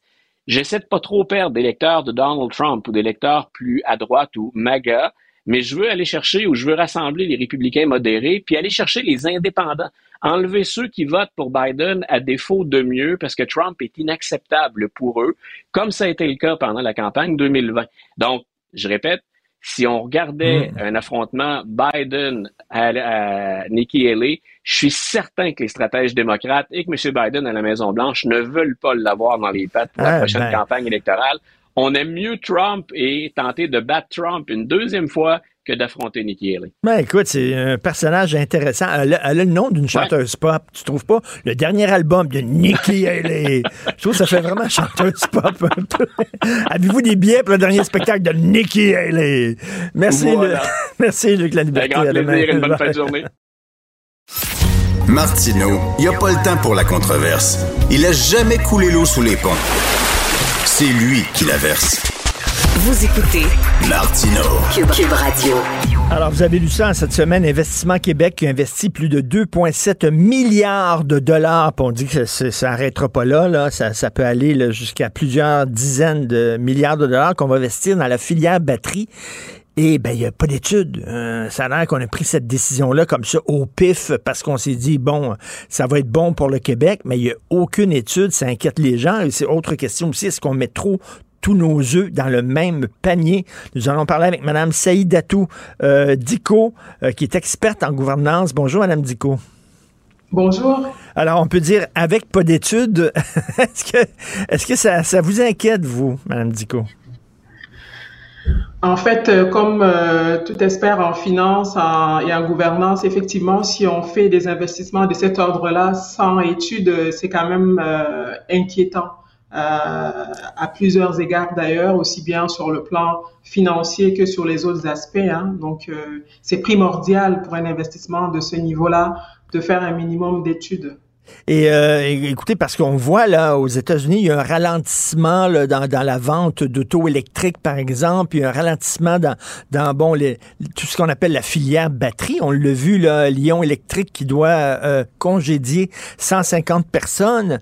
Euh, donc, euh, on nous assure que non, non, non, sur le long terme, ça va être un bon investissement. Sauf que bon, euh, reste qu'actuellement, c'est assez inquiétant ce qui se passe là. Exactement, d'autant plus qu'on a quand même, euh, on a un précédent, hein. on a d'ailleurs plusieurs précédents. Le dernier en, date, c'est tout ce qui est lié aux crypto-monnaies. Hein. On a vu que euh, il y a eu beaucoup d'investissements qui euh, qui ont été faits dans les dernières années par les gouvernements, tête baissée en fait Mmh. en, disant que c'était euh, un investissement d'avenir, c'était un créneau d'avenir. On a vu des grandes faillites, hein, Celsius Network euh, qui, qui, qui, était l'une des plus grandes, qui a fait faillite, euh, dans laquelle d'ailleurs, je pense, c'est la Caisse de dépôt qui avait investi 200 millions de dollars. Donc effectivement, ce genre de nouveau secteur-là, effectivement, il y a un engouement. Hein. C'est sûr qu'on ne peut pas mettre de côté tout cet engouement-là. On voit aussi que la loi va obliger les citoyens à acheter euh, des véhicules euh, électriques, euh, je pense, en, en 2000 en 2030, ça va être obligatoire d'acheter des véhicules électriques. Donc, on se dit que c'est un secteur d'avenir, il y a sûrement de l'argent à faire là-dedans et avec tout l'enthousiasme aussi hein, de nos gouvernements, parce qu'on sait qu'il y a également un enjeu politique. Donc, quand les politiques sont enthousiastes, ben, c'est l'argent qui sort, hein, c'est le, le chèque qui sort, et on ne fait pas attention nécessairement, ben, après coup, ben, ce qui est dommage dans tout ça, c'est c'est le citoyen, c'est le payeur de taxes hein, qui va qui va devoir assumer les conséquences de tout ça. Et, Madame Dico, c'est intéressant que vous parliez de la, crypto-monnaie parce que le, le, le marché hein, fonctionne beaucoup euh, par par des effets de mode, on dirait là. Euh, là, c'est la crypto-monnaie. Alors, plus il y a de gens qui en achètent, plus il y a de gens qui vont en acheter. Et là, il y a un effet de mode. Et après ça, ça va être, je sais pas, l'électronique. Et là, bon, c'est la filière batterie. Et c'est ça que vous craignez finalement. Exactement, c'est vraiment cet effet, cet engouement d'un secteur d'avenir, d'un secteur euh, où tout le monde va tête baissée. Euh, en matière d'investissement, il ne faut jamais aller tête baissée. Euh, je pense que c'est la leçon la plus importante, surtout, surtout des investissements de, ce, de cette envergure-là. Euh, évidemment, euh, on ne peut pas ne pas être enthousiaste. Hein. Il faut quand même se dire que tous les euh, tous les voyants semblent montrer que c'est un secteur qui va peut-être prendre de l'ampleur dans, dans le futur, mais euh, il faut il faut il faut aussi mentionner le fait que c'est l'argent public. Hein. Ben, c'est ça. Euh, il faut faire attention, c'est l'argent public, c'est pas des investissements privés. Euh, en matière de gestion euh, de, de, fonds publics, il faut toujours faire attention, il faut toujours prendre ses précautions. En matière de bonne gouvernance également, il faut toujours avoir des preuves, un minimum de preuves sur le potentiel d'un investissement on ne peut pas euh, mettre de l'argent comme ça sans, sans études, sans évaluation. Et, j'imagine, euh, vous, vous, vous, faites la différence entre justement l'argent public et l'argent privé, mais euh, Madame Dico, même une grosse entreprise privée avec des actionnaires, euh, les administrateurs de l'entreprise devraient présenter des études parce que les actionnaires vont dire, hey là, vous êtes en train de, de développer tel secteur. il va y avoir une réunion avec les actionnaires et les actionnaires vont demander des comptes en disant, ben là, prouvez-nous qu'il effectivement, ça va être un bon placement. Et là, bon, ben, les actionnaires, c'est nous, c'est les citoyens finalement.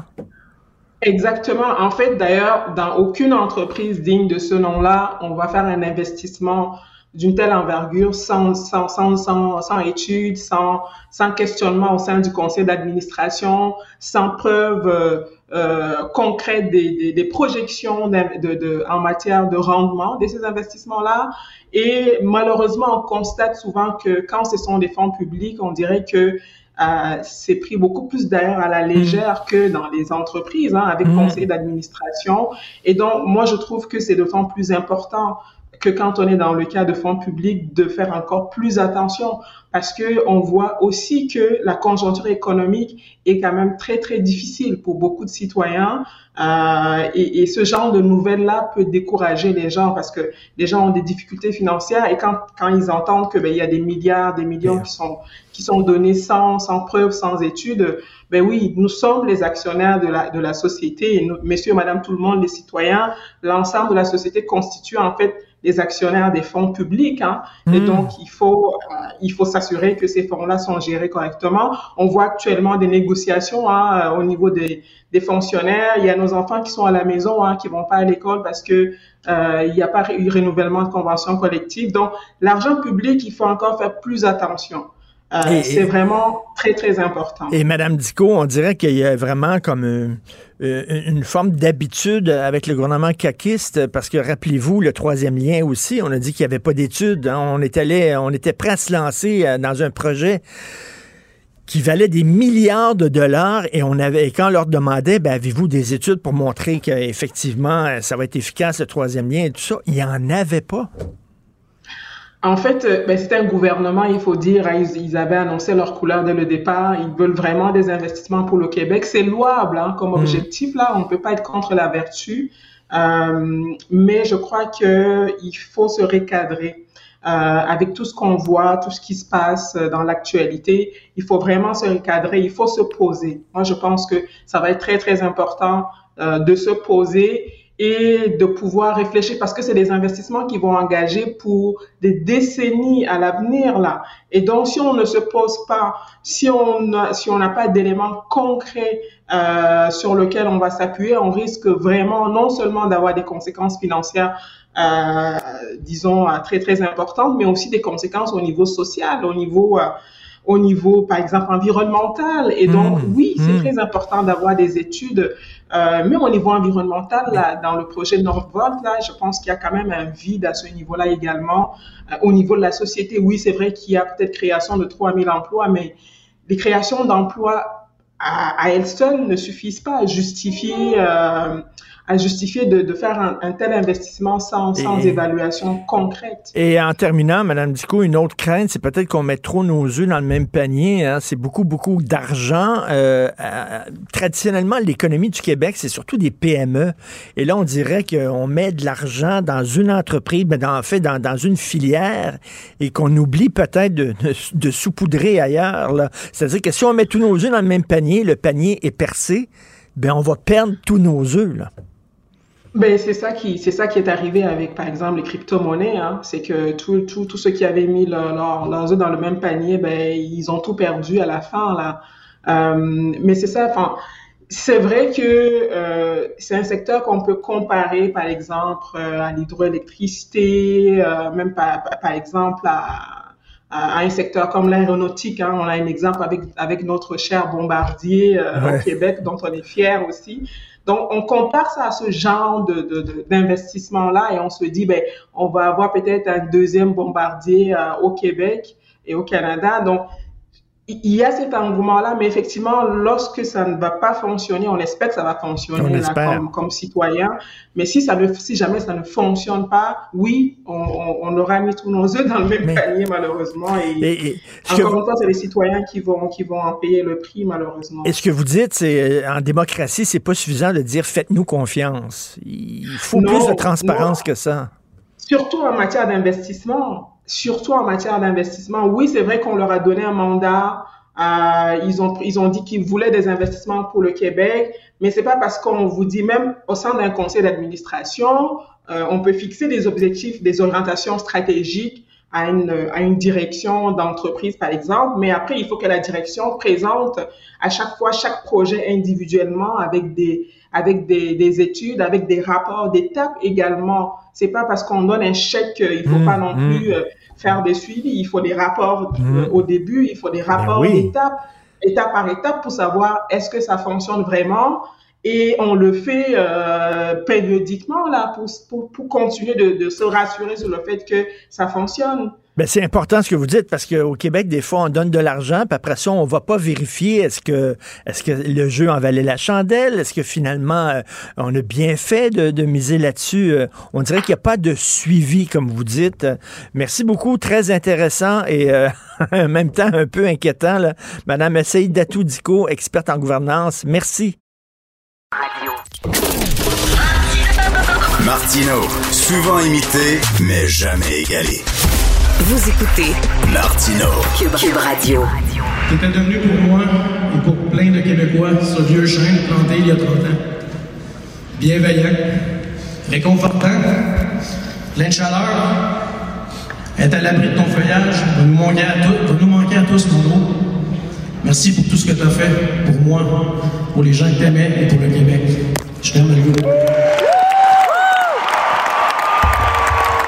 Si vous savez pas qu'hier, au Centre Bell, c'était l'hommage à Carl Tremblay, vous êtes probablement mort. Malheureusement, je n'ai pas pu y aller, mais Florence Lamoureux, qui est journaliste à la recherche ici, qui est excellente, qui est indispensable à l'équipe. Mais là, je vais arrêter de la complimenter parce qu'on va, on, on va nous la voler.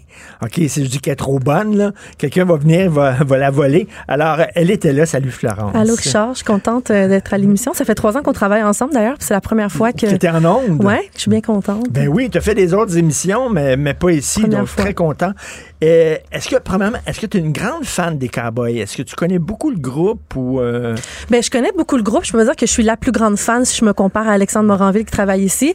Euh, mais dans mon répertoire de musique québécoise, euh, les Cowboys sont là. Je connais comme pas mal beaucoup de chansons. Puis j'étais vraiment reconnaissante d'être là hier parce que ça a vraiment été une course à la montre pour les gens qui voulaient se procurer les, des billets. Puis les médias, euh, à la dernière minute, en fait, on ont su un peu qu'ils pouvaient pas avoir accès. Euh, et une collègue ici, Jessica, avait réussi à avoir des billets. Et hier, hier matin, elle m'écrit, elle me dit Hey, ma, euh, une amie de ma mère s'est dés- s'est désistée. Veux-tu venir J'ai dit Absolument. Donc, je me suis faufilée à l'intérieur du Centre Bell. As-tu vu des revendeurs devant le Centre Bell? Est-ce qu'il y a des gens qui vendaient des billets hier? Non, ben pas vu de revendeurs qui le vendaient euh, à grand prix. Euh, Il y avait vraiment une belle ambiance d'équipe parce que dès que je suis arrivée, il y avait des gens qui donnaient des billets. Ils ne revendaient pas, ils criaient.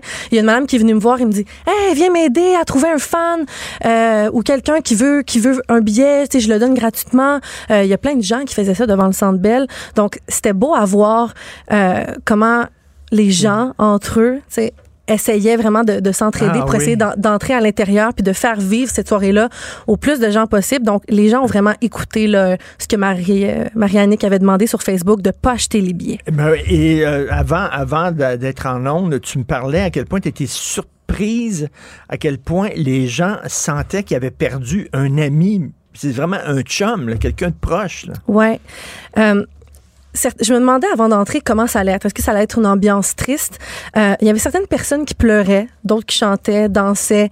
Euh, beaucoup de gens étaient venus en famille avec leurs enfants, leurs frères, leurs sœurs. Euh, puis beaucoup de personnes à qui j'ai parlé, tu l'as bien dit, me disaient de sentir le besoin. Ils sentaient vraiment Carl comme un membre de la famille. Beaucoup me disaient, j'ai besoin de venir boucler la boucle ce soir. C'est ce soir que ça se passe. On fait notre dernier adieu. Et les gens, Richard, ça m'a surprise, profitaient. J'ai vu presque personne dans le Centre Bell filmer euh, Ah oui. le spectacle. La plupart des gens, quand ils prenaient leur téléphone, c'était pour faire de la lumière pendant les hommages, les chansons. Et ça, c'est rare, ça. C'est très rare. Puis je me suis dit justement parce qu'il y a, oui, il y avait une diffusion, mais on savait pas trop de quoi ça avait. Mais les ça gens, les gens voulaient être là puis profiter du moment puis le Ouais. vivre. Les gens voulaient être là, vraiment en profiter. On sentait une, une sorte d'esprit d'équipe. Tu sais, des gens à côté de moi qui se connaissaient pas se racontaient leurs plus beaux souvenirs de spectacles des cowboys fringants sans se connaître. Wow. Euh, C'était vraiment comme une grande famille, là, les 14 000 personnes qui étaient présentes hier. Puis il y avait aussi des gens là, à l'extérieur du Centre Bell. Il y avait plein de rassemblements un peu partout au Québec. Donc, tout le monde chantait devant leur écran hier. Euh, c'est drôle, ben, c'est spécial de voir à quel point Carl Tremblay est plus, plus là, mais que les gens se rassemblaient et chantaient comme s'il était encore là. Euh, hier au Centre Bell, l'équipe euh, l'équipe des Cowboys a dit euh, c'est son dixième Centre Bell ce soir. Puis on sentait vraiment comme s'il était là quand il présentait Ah, les, oui. chant- les chansons. Les gens chantaient, dansaient, criaient. Ben, comme s'il était encore là, en fait. Wow. Et tu as enregistré, tu as interviewé les gens, tu leur as parlé, on a des extraits. Ben, on peut commencer à écouter, euh, par écouter un montage de Jean-François a travaillé très fort ce matin. Euh, de mes plus beaux moments de la soirée d'hier, là, on va vraiment se mettre dans l'ambiance. on écoute ça. Faites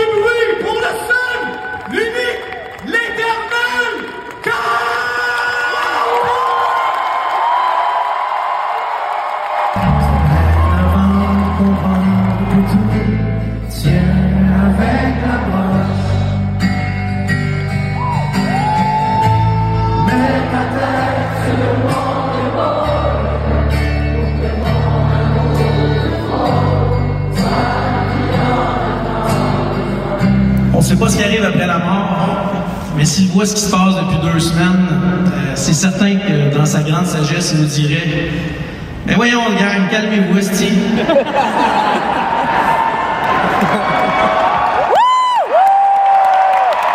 Il avait un talent inné pour le chant. Ses vocalises se résumaient à Je suis un Québécois de souche.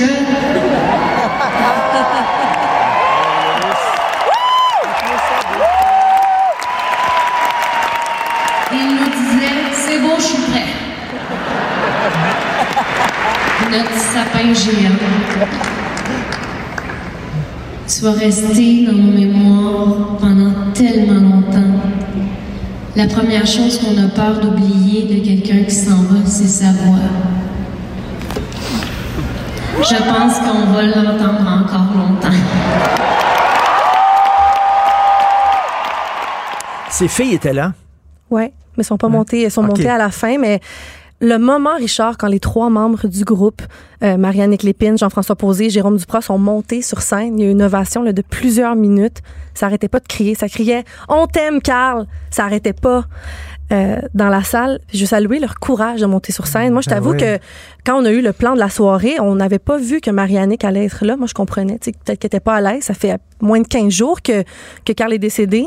Le courage de monter sur scène, de faire un témoignage d'une dizaine de minutes aussi rapidement, c'est après la perte d'un être comme ça, ça ça m'a vraiment touché. Chacun leur tour, ils sont venus partager, vous les avez entendus, le- leurs plus beaux moments avec, euh, avec Carl. Mais c'est- c'était le cœur des, des cowboys fringants, mais il faut, tu sais, des fois, je lis des témoignages, puis on dirait que les gens sont un, un petit peu mêlés, puis ils pensent que c'est lui qui écrivait les tunes, mais tu sais, c'est- Jean-François Posé, là, qui est aussi le, le, Ouais. le- le cœur créatif des cowboys, là, tu sais, puis il faut Ouais. pas l'oublier non plus, là. Non, Carl, euh, c'est ce qu'il disait Jean-François dans son hommage hier, proposait souvent certaines tournures de phrases qu'il voulait, surtout en lien avec le Québec. Euh, mais les deux faisaient un travail, euh, un travail d'équipe. Eh D'ailleurs, oui. Jean-François est, je pense, le parrain d'une d'une de ses filles. Euh, donc, il a vraiment livré là, un témoignage vraiment touchant hier. Et je me suis aussi entretenue avec plusieurs admirateurs du groupe. Euh, leur témoignage, Richard, tu l'as dit d'entrée de jeu, les gens me parlaient comme si Carl faisait partie de leur famille, comme si c'était leur frère, leur sœur. Mais c'est assez spécial parce que Carl allait pas sur les plateaux de tournage, donnait pas des entrevues, les cowboys, c'était pas des gens Mais qui non. invitaient les médias, puis les gens en parlent, ils étaient pas réseaux sociaux non plus. Tu dis comment quelqu'un peut se sentir autant proche de quelqu'un sans euh, suivre sa vie sur Oui, les réseaux, aller sur les plateaux. Euh, on peut écouter là, un autre montage que Jean-François a fait. Euh, ça nous a accompagnés dans nos parties de Noël, dans nos bons moments, dans nos moins bons moments. Puis je pense que ce soir, ça va vraiment là, être une soirée à la hauteur de la personne que Carl était. Toi, Guigui, t'as-tu quelque chose à dire? J'ai rien à rajouter. Tout ce que les gens ont dit cette semaine est vrai. Il n'y a pas de défaut, cet, cet homme-là. Il est humble, il est sympathique, il est drôle, il est attentionné. Tu es sur le même pied d'égalité, il aime tout le monde. Jamais il va repousser personne. Mais je parle comme s'il est encore là. C'est j'ai de la misère à me faire à l'idée qu'il l'est plus. J'ai découvert les cowboys via, euh, on va dire, Montel Capri. Puis là, je suis devenue DJ dans une radio étudiante euh, en Nouvelle-Écosse qui diffusait de la musique en français parce qu'en Nouvelle-Écosse, il faut savoir que c'est l'assimila- l'assimilation 110% vers l'anglais. Puis on- les- la gang de gens qui écoutent de la musique en français, on se faisait traiter de loser puis de, de tous les noms parce qu'on se faisait moquer de nous parce qu'on écoutait de la musique en français. Puis moi, je, faisais écouter en berne dans mon école secondaire. Nous, ce qu'on voulait faire ce soir, ben, c'est peut-être fermer la boucle euh, de cet épisode-là, dans le fond, mais il va toujours rester dans notre cœur. À Toutes les fois qu'il fait- faisait une tournée, quand il terminait, il terminait ça au Centre Bell. Puis je me rappelle, les premières fois, ça coûtait 10 puis il n'y avait pas de fond de scène. Tu étais partout, partout dans le Centre Bell, fait qu'on était peut-être euh, 20 000. là. C'est intéressant, la, la- la fille euh, de, de Nouvelle-Écosse. Euh, écoute, hier, j'avais Guy Fournier et il me parlait, puis il dit Ah, tu sais, c'est surtout les jeunes qui tripent ces cowboys fringants. Je voulais pas, je voulais pas le contredire, là, puis lui couper la parole, mais c'est très intergénérationnel, les cowboys, là. Ouais, je sais pas, euh, ça me surprend que- qu'il ait dit ça parce Ben que, oui. tu sais, moi, dans mon entourage, c'est certain que, euh, tristement, il y a beaucoup de, de mes amis qui écoutent pas de, de musique, vingt- de, Mhm. plus de musique québécoise. J'ai Mhm. 22 ans, puis que les cowboys, justement, j'étais allée à un chalet en fin de semaine avec des amis, puis j'ai mis des chansons, et là, soudainement, ah, tout le monde connaît les paroles, on chante, donc certains je trouve que c'est un groupe qui se démode pas, que, qui ramène les jeunes à la musique québécoise. Mais j'ai plus l'impression, si je me fie à tout le monde qui était là hier, que c'est quand même un groupe qui avait des fans, fans quand même plus âgés. Mais c'est vrai de dire que c'est un des seuls groupes à mon avis, qui ramenait les jeunes à écouter de la musique québécoise, qu'on Ouais. connaît ces chansons-là. Puis je suis curieuse de t'entendre, de savoir comment tu vois l'avenir du groupe. Ben, en fait, je trouve je- que ça serait je- tellement une grande perte Écoute, je sais, je sais de pas, tu sais, des- des- des- les- l'avenir des, des, des, hips, les tragically hip, sans leurs chanteurs, je sais pas. Euh, tu sais, les Doors n'ont pas survécu à la mort de Jim Morrison. Euh, In Excess n'a pas survécu à la mort de Michael Hunchens, qui était leur chanteur. Donc, je sais pas, est-ce que ça va être des carrières solo? Tu sais, j'imagine mal les cowboys avec un autre chanteur. Tu sais, c'est comme si, Ouais. mettons, euh, je sais pas, voir ton ex euh, avec un autre gars, avec un autre Ouais. sais, ça fait, ça fait quelque Ouais. chose. Peut-être que Jean-François Posé, là, hier, il chantait un peu avec le public. là, vous l'avez entendu en chantant sur, sur, euh, sur ton épaule, il, il chantait. Est-ce qu'il va replan- reprendre le flambeau pour quelques spectacles? Je me le demande, mais j'ai posé la question à, à des Ah, fans ah, hier. oui, puis je me disais, euh, moi, j'étais certaine que les gens allaient me répondre.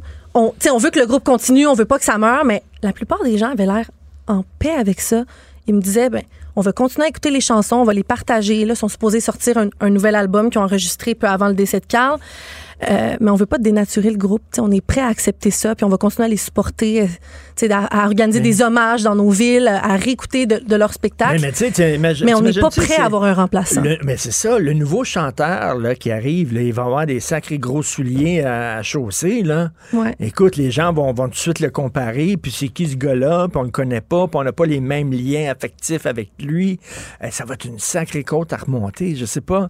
Euh, est-ce qu'on peut imaginer, par exemple, Beau Dommage sans Michel Rivard? Euh, Mhm. Non. Euh, Harmonium sans Serge Fiori? Non plus. Euh, Ouais. Je sais pas. Ça va être à voir pour l'avenir, mais on peut s'accrocher. Là, qu'ils sont supposés sortir. Ils ont, ils ont profité là, dans les derniers mois d'enregistrer beaucoup, beaucoup de musique. Donc, on devrait en avoir qui vont, qui vont sortir dans les prochaines Ben, semaines. T'imagines, il y a la première fois qu'on va entendre la voix de Carl Tremblay Ouais. alors qu'il est décédé sur une nouvelle tune. Oh là là. Ouais, ouais, non. J'ai j'ai les frissons juste à, oui. juste à en parler. Puis, continuez à écouter leur musique. Dans les dernières semaines, là, les, les ventes ont explosé. Malheureusement, après son décès, continuez à écouter la musique. Je pense que c'est le Tout plus beau, fait. le plus bel héritage qu'on peut donner. T'sais, pour moi, les Cowboys, Richard, j'ai l'impression que ça représente notre, notre Québec. T'sais, Carl, c'est un homme qui aimait profondément le Québec. Est-ce qu'il y avait beaucoup de drapeaux du Québec hier? Beaucoup, beaucoup dans la salle. C'est spécial, mais euh, évidemment, les, les, les cowboys euh, ont toujours prôné l'indépendance. J'ai noté une phrase de, de Carl qui disait Mon pays, c'est un pichet de bière géant entouré de millions de verres levés, fiers et indépendants. C'est spécial hier dans la salle parce qu'il y a eu beaucoup d'allusions à l'ind- à l'indépendance. Ah ouais. Les drapeaux se faisaient aller. Puis je me disais, Wow. on dirait qu'il y a comme quelque chose qui, qui se passait. avec le PQ qui remonte, puis tout ça, là, ça, on dirait Ouais. que ça va ensemble. Il y a quelque chose Ouais, qui se passe, effectivement. Non, Euh, Florence, je suis super content parce que j'ai pas pu y aller et euh, Mm. j'avais l'impression d'être là en écoutant tes extraits. Comme je dis, t'es excellente. T'es indispensable, on la garde. N'est pas la chercher, là. On l'a enchaînée dans la régie, là. On la garde. Merci Je tiens à beaucoup. dire que c'est un plaisir de travailler avec toi. Puis je veux qu'on se laisse sur un extrait de ma chanson préférée des Cowboys, Plus rien. C'est euh, une chanson qui, qui a joué à mon primaire, à mon secondaire. On la faisait jouer dans les cours d'histoire pour nous parler. euh, quand on parle de la fin du monde, de la pollution, puis tout ça, c'était une chanson vraiment engagée. On l'a, moi, je l'ai entendue au primaire, au secondaire, donc euh, je voulais qu'on se laisse là-dessus. Merci, Richard. Florence, amoureux. Merci. On m'a décrit jadis quand j'étais un enfant Ce qu'avait l'air le monde il y a très très longtemps Quand vivaient les parents de mon arrière-grand-père Il tombait encore de la neige en hiver En ces temps on vivait au rythme des saisons Et la fin des étés apportait Si l'actualité était un vase brisé, ce serait lui qui recollerait les morceaux. Martino. Le choix des connaisseurs. Alors, nous parlons avec Elsie Lefebvre, qui n'est pas, qui est pas à l'émission parce que c'est une femme. Elle est à l'émission parce qu'elle est bonne, elle est compétente, elle est brillante. Elsie, excuse-moi, qu'est-ce que tu en penses de ça, des, des quotas imposés comme euh, fait Québec solidaire? Ah ben, je trouve que c'est un débat quand même complexe parce que tous les enjeux de parité, euh, moi, je suis assez favorable à ça. Je pense que ça a fait avancer euh, la présence des femmes, euh, notamment, tu sais, l'exemple, c'est les conseils d'administration. Mhm. Donc, euh, il n'y a pas si longtemps, là, c'était vraiment des hommes à grande majorité, aussi comme présidente, euh, président euh, des conseils d'administration. Donc, des mesures de parité, je trouve que c'est fondamental, important. Euh, une fois ce dit, le contexte de Québec solidaire, je le trouve quand même différent parce que là, c'est un enjeu de démocratie. Euh, c'est un enjeu euh, de démocratie locale, justement. Tu sais, dans le fond, les, les membres d'un- d'une circonscription, c'est eux qui choisissent un candidat. Donc, euh, c'est comme si QS faisait pas confiance à sa base. Puis, euh, dans un enjeu aussi important que la représentation démocratique et citoyenne, je trouve que d'exclure euh, 50 ultimement de la population de, de ça, c'est vraiment particulier, mais en tout cas, donc, euh, je- je- puis, puis, puis ultimement, d'un point de vue strictement stratégique, là, QS se tire dans le pied. Mais, euh, tu sais, c'est parce que les, les mesures de parité, c'est que moi, c'est sûr qu'à compétence égale, dans certains cas, Mhm. faut, je pense, privilégier un groupe qui est discriminé ou qui est comme moins, euh, moins présent. Parce que ça donne de l'espace. Puis une fois que tu vois une femme dans une position, tu sais, c'est comme quand on a parlé de Pauline Marois comme première femme première ministre. Bon, elle, elle, a, elle a gagné par elle-même. Là, il n'y a pas eu de mesure de parité qui l'ont amenée là. Mais une fois que tu vois une femme, tu te dis ah ça se peut. Tu sais, moi, quand j'ai été élue députée, là, il y en avait pas beaucoup des femmes députées, puis il y avait pratiquement aucune jeune. Donc, tu sais, j'avais de la Mmh, difficulté mmh. à, à savoir comment je devais être, euh, comment je pouvais... Tu sais, Catherine Doyon en a parlé un peu. Là. Bon, T'avais là, pas de ça modèle, finalement, là, c'est ça? Ben, c'est ça. Donc, les mesures de parti, ce qu'ils font, c'est qu'ils permettent d'ouvrir des espaces qui autrefois étaient inaccessibles pour permettre à des, des personnes de prendre place. Puis je pense Mais- que ça doit durer seulement quelques années. Puis à un moment donné, l'équilibre se fait par elle-même. Mais Par c'est le fun de savoir ça, qu'il y a peut-être des, des jeunes femmes qui t'ont vu aller puis qui ont dit Hey, on peut être une fille puis jeune, puis faire de la politique. Tu sais, Ben quelque oui. part, te défricher mais- un chemin aussi, là. C'est important. Ben oui. Ben, un peu, un peu, mais c'est ça, tu sais, je vais donner un exemple précis. Moi, quand je suis élue, j'ai 25 ans. Donc là, euh, bon, euh, je m'achète des beaux vestons, puis bon, puis j'ai toujours fait ça, là, dans le sens que, tu sais, je sais, si je vais au Parlement, je vais mettre un veston, tout ça. Là, j'avais un enjeu la fin de semaine. Tu sais, qu'est-ce que je fais, moi, la fin de semaine? Est-ce que je suis encore Madame la députée ou je suis encore Madame la députée, mais tu sais, la députée de fin de semaine? Mais tu sais, c'est sûr que quand je regardais, mettons, Louise Arel ou Pauline Marois, ben il n'y a pas de grosse différence entre leur habillement quotidien, tu sais, entre le, le- le lundi puis le samedi. Mais moi, tu sais, j'allais dans des bars ou, tu sais, j'allais au marché Jean Talon. Puis là, j'étais comme, mais écoute, tu sais, je vais quand même pas m'habiller en petite madame, tu sais. J'ai 25 ans, c'est pas crédible. Donc, au début, j'ai vraiment eu de la difficulté. C'est vraiment niaiseux, mais tu sais, juste dans l'apparence, de, tu sais. Puis, euh, tu sais, à Mais, un mais- moment mais donné, les, les quand femmes, il y, a toujours ça, il y a toujours ça, hein, les vêtements. C'est su- tu sais, les gars, Mm. Ouais, mais euh, oui. un veston, puis un pantalon, puis une cravate, puis vient de finir, là. Les femmes, vous avez toujours... Ben le oui. maquillage aussi. Est-ce que tu peux te promener Ah ouais. pas maquillé le, le- le- week-end et tout ça? Puis euh, est-ce que tu peux te... Ah mais c'est 25 ça. ans, puis tu te promenais un petit peu sexy, puis tout ça, quand tu vas dans un bar, ou ben... ouh. Ben, exactement, c'est ça, tu sais, parce que là, j'étais comme, bon, ben là, tu sais, je m'habiller comme mes amis s'habillent, tu sais, mais en même temps, Ouais. les gens s'attendent à un certain... Mais sauf que ça, on a évolué beaucoup, hein, sais, juste euh, Justin Trudeau, là, euh, c'est nouveau quand même, un premier ministre qui porte des jeans, euh, qui porte des espadrilles, bon, Bruno Marchand le fait aussi. Donc, on a aussi décontracté la politique, c'est pas juste une affaire de femmes, mais euh, reste que pour les femmes, il y avait pas beaucoup... Ben, moi, je me rappelle, là, les femmes à l'Assemblée nationale portaient toutes des, des genres de gros foulards, là, comme Pauline Marois, puis là, tu sais, j'étais comme, bon, c'est comme ça qu'il faut s'habiller, en tout cas. C'est vraiment...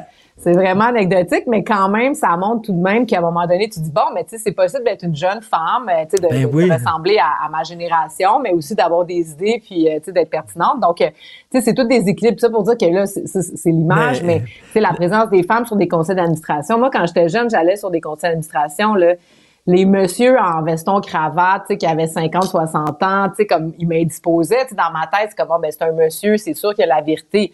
Bon, moi, j'ai toujours eu beaucoup de respect pour euh, l'expérience.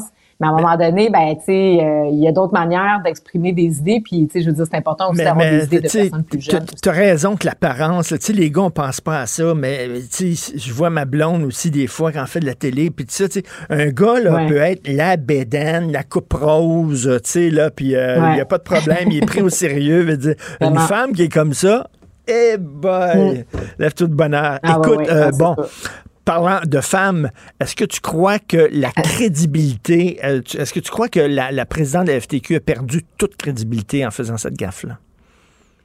Wow. Ben, en fait, bon, euh, une chance qu'elle est revenue. Parce que si elle n'était Oui. pas revenue, là, je pense que ça aurait été vraiment critique pour elle. Heureusement, là, elle a réalisé l'ampleur de sa gaffe, de son erreur monumentale. Euh, puis j'écoutais, là, tu sais, notre collègue Yves Poirier qui est à la- à l'aéroport ce matin pour l'accueillir. On dirait qu'elle comprend pas encore euh, l'ampleur ou les raisons pour lesquelles ça avait aucun sens qu'elle soit là-bas. Parce que je m'excuse, moi, je suis déjà allée dans une COP, là, puis elle l'a dit elle-même, là, elle avait un programme de conférences, d'ateliers, etc. Je veux dire, tu peux pas avoir le cerveau à deux endroits. À un moment donné, si tu focuses sur les questions environnementales, ce qui est correct, tu peux pas être engagé dans des dossiers environnementaux puis une heure après avoir 100% de ton énergie pour le règlement des conventions collectives. Tu sais, moi, c'est comme si elle nous, elle nous disait finalement, c'est pas moi qui négocie. Donc elle, c'est quoi? C'est une porte-parole. tu sais, Ben à quoi je veux dire, c'est quoi l'affaire? Moi là, dans mon esprit, euh, les dirigeants syndicaux là, ils sont 24/7 là dans des comités, des war rooms à trouver des solutions, à réfléchir, à dire OK, on va y aller comme ça, on va y aller comme ça. Ben voyons donc. Je veux dire, ça tient pas la route. Je, ne peux pas m'expliquer qu'elle ait fait cette erreur-là. Euh, ceci dit, non, je pense pas que ça mine sa crédibilité à tout jamais, là. Mais des erreurs comme ça, là, tu as droit à une fois peut-être dans ta carrière, tu peux pas, euh, c'est grave. C'est est-ce que, est que, tu fais un parallèle entre l'Office de consultation publique de Montréal qui allait euh, au Mozambique avec l'argent Ben- public? Elle, elle, elle va à Dubaï sur l'argent de- des cotisations de ses membres. là. Ben oui, c'est sûr que c'est ça. Je pense qu'il y a quand même, c'est différent. Puis tu sais là, faut pas arrêter non plus de faire des relations internationales. Là. Puis tu sais, être un petit un petit Québec. Tu sais, oui, on doit aller à l'international, c'est important. Puis quand les, les dirigeants vont dans des tribunes comme celle-là, euh, je veux dire, ils s'enrichissent aussi là, tu sais, de ce qui, ce qui est dit là-bas. Puis ça leur ça, ça ouvre les esprits. Rappelle-toi, Philippe Couillard, là, il était allé dans une COP, si je me trompe pas, puis il est revenu, là, puis là, mon Dieu, l'environnement, c'était donc important, puis tout ça. Donc, c'est important. Puis le Québec a une contribution à apporter dans ces, dans ces euh, forums-là. Mais, exactement comme tu dis, dans le contexte de l'OCPM, de ci, de ça, me semble que, tu sais, je veux dire, tu te gardes une petite gêne, tu fais comme, bon, là, je pense que c'est pas le temps. On est en inflation, crise économique. Hey, l'emploi, là, c'est au cœur, tu sais, du de l'individu là, tu sais, de de il y a des gens, tu sais, je veux dire, ils ont des petits fonds de grève, je pense à la FTQ, mais ils n'ont pas les pleins salaires. Euh, voyons donc, tu t'en vas dépenser. Euh. Elle l'a dit elle-même que ça avait coûté quand même assez cher. Et puis, elle s'en allait deux semaines. Deux semaines. Voyons. Moi, je suis allée. Ben je oui. représentais la ville de Montréal, Richard, là. Puis je suis allée euh, cinq jours, tu sais. Puis là, cinq jours, ça incluait là, tu sais, mon, mon décalage horaire puis mon voyagement. C'est en Corée du Sud, tu sais. Je veux dire, c'est pas à porte. Mais cinq jours, bing bang, j'avais, je donnais une allocution, je Wow. participais à trois panels. Puis tu sais, je suis revenue là à un moment donné. Hey, deux semaines la FTQ, je veux bien là, mais tu sais, je veux dire, c'est pas euh, la FTQ là, je, je, Ben oui. c'est pas la fin du monde là, c'est comme. Mais- non, non, non, c'est. Eh, écoute, autre je serais chose. en furie si j'étais un Ben, syndicat. euh, Non, euh, tout à fait. Et, et écoute, autre chose, tu comprends-tu ça, toi, que les membres de la, la Fédération autonome de l'enseignement, puis d'ailleurs, tu, tu rends hommage aujourd'hui dans ta chronique aux, aux enseignantes, là, tu- ils ont même pas de fonds de grève, puis ils décident quand même d'être dans la rue, dehors, puis il y en a une qui doit travailler à DoorDash, là, parce qu'il y a des enfants pour faire, tu sais, c'est Mm. pas évident. Mais comprends-tu que Comment ça, ils n'ont pas de fonds de grève? Comment ça, ils ont décidé de ne pas avoir de fonds de grève? Ils savaient bien qu'ils allaient être en négociation dans une couple de mois, je sais pas. C'est un peu bizarre comme décision Ben, quand même. là. Ben oui. De ce que je comprends, c'est que la FAE, c'est vraiment un syndicat d'enseignantes ou de personnes du milieu de l'enseignement. Donc, je pense qu'il y a une logique là-dedans, c'est de dire, ben, c'est elles-mêmes qui auraient cotisé à leur propre fonds de grève. Donc, tu sais, je veux dire, pourquoi moi, je mettrais ma paye dans un pot commun alors qu'ultimement, ils vont me redistribuer mon propre argent?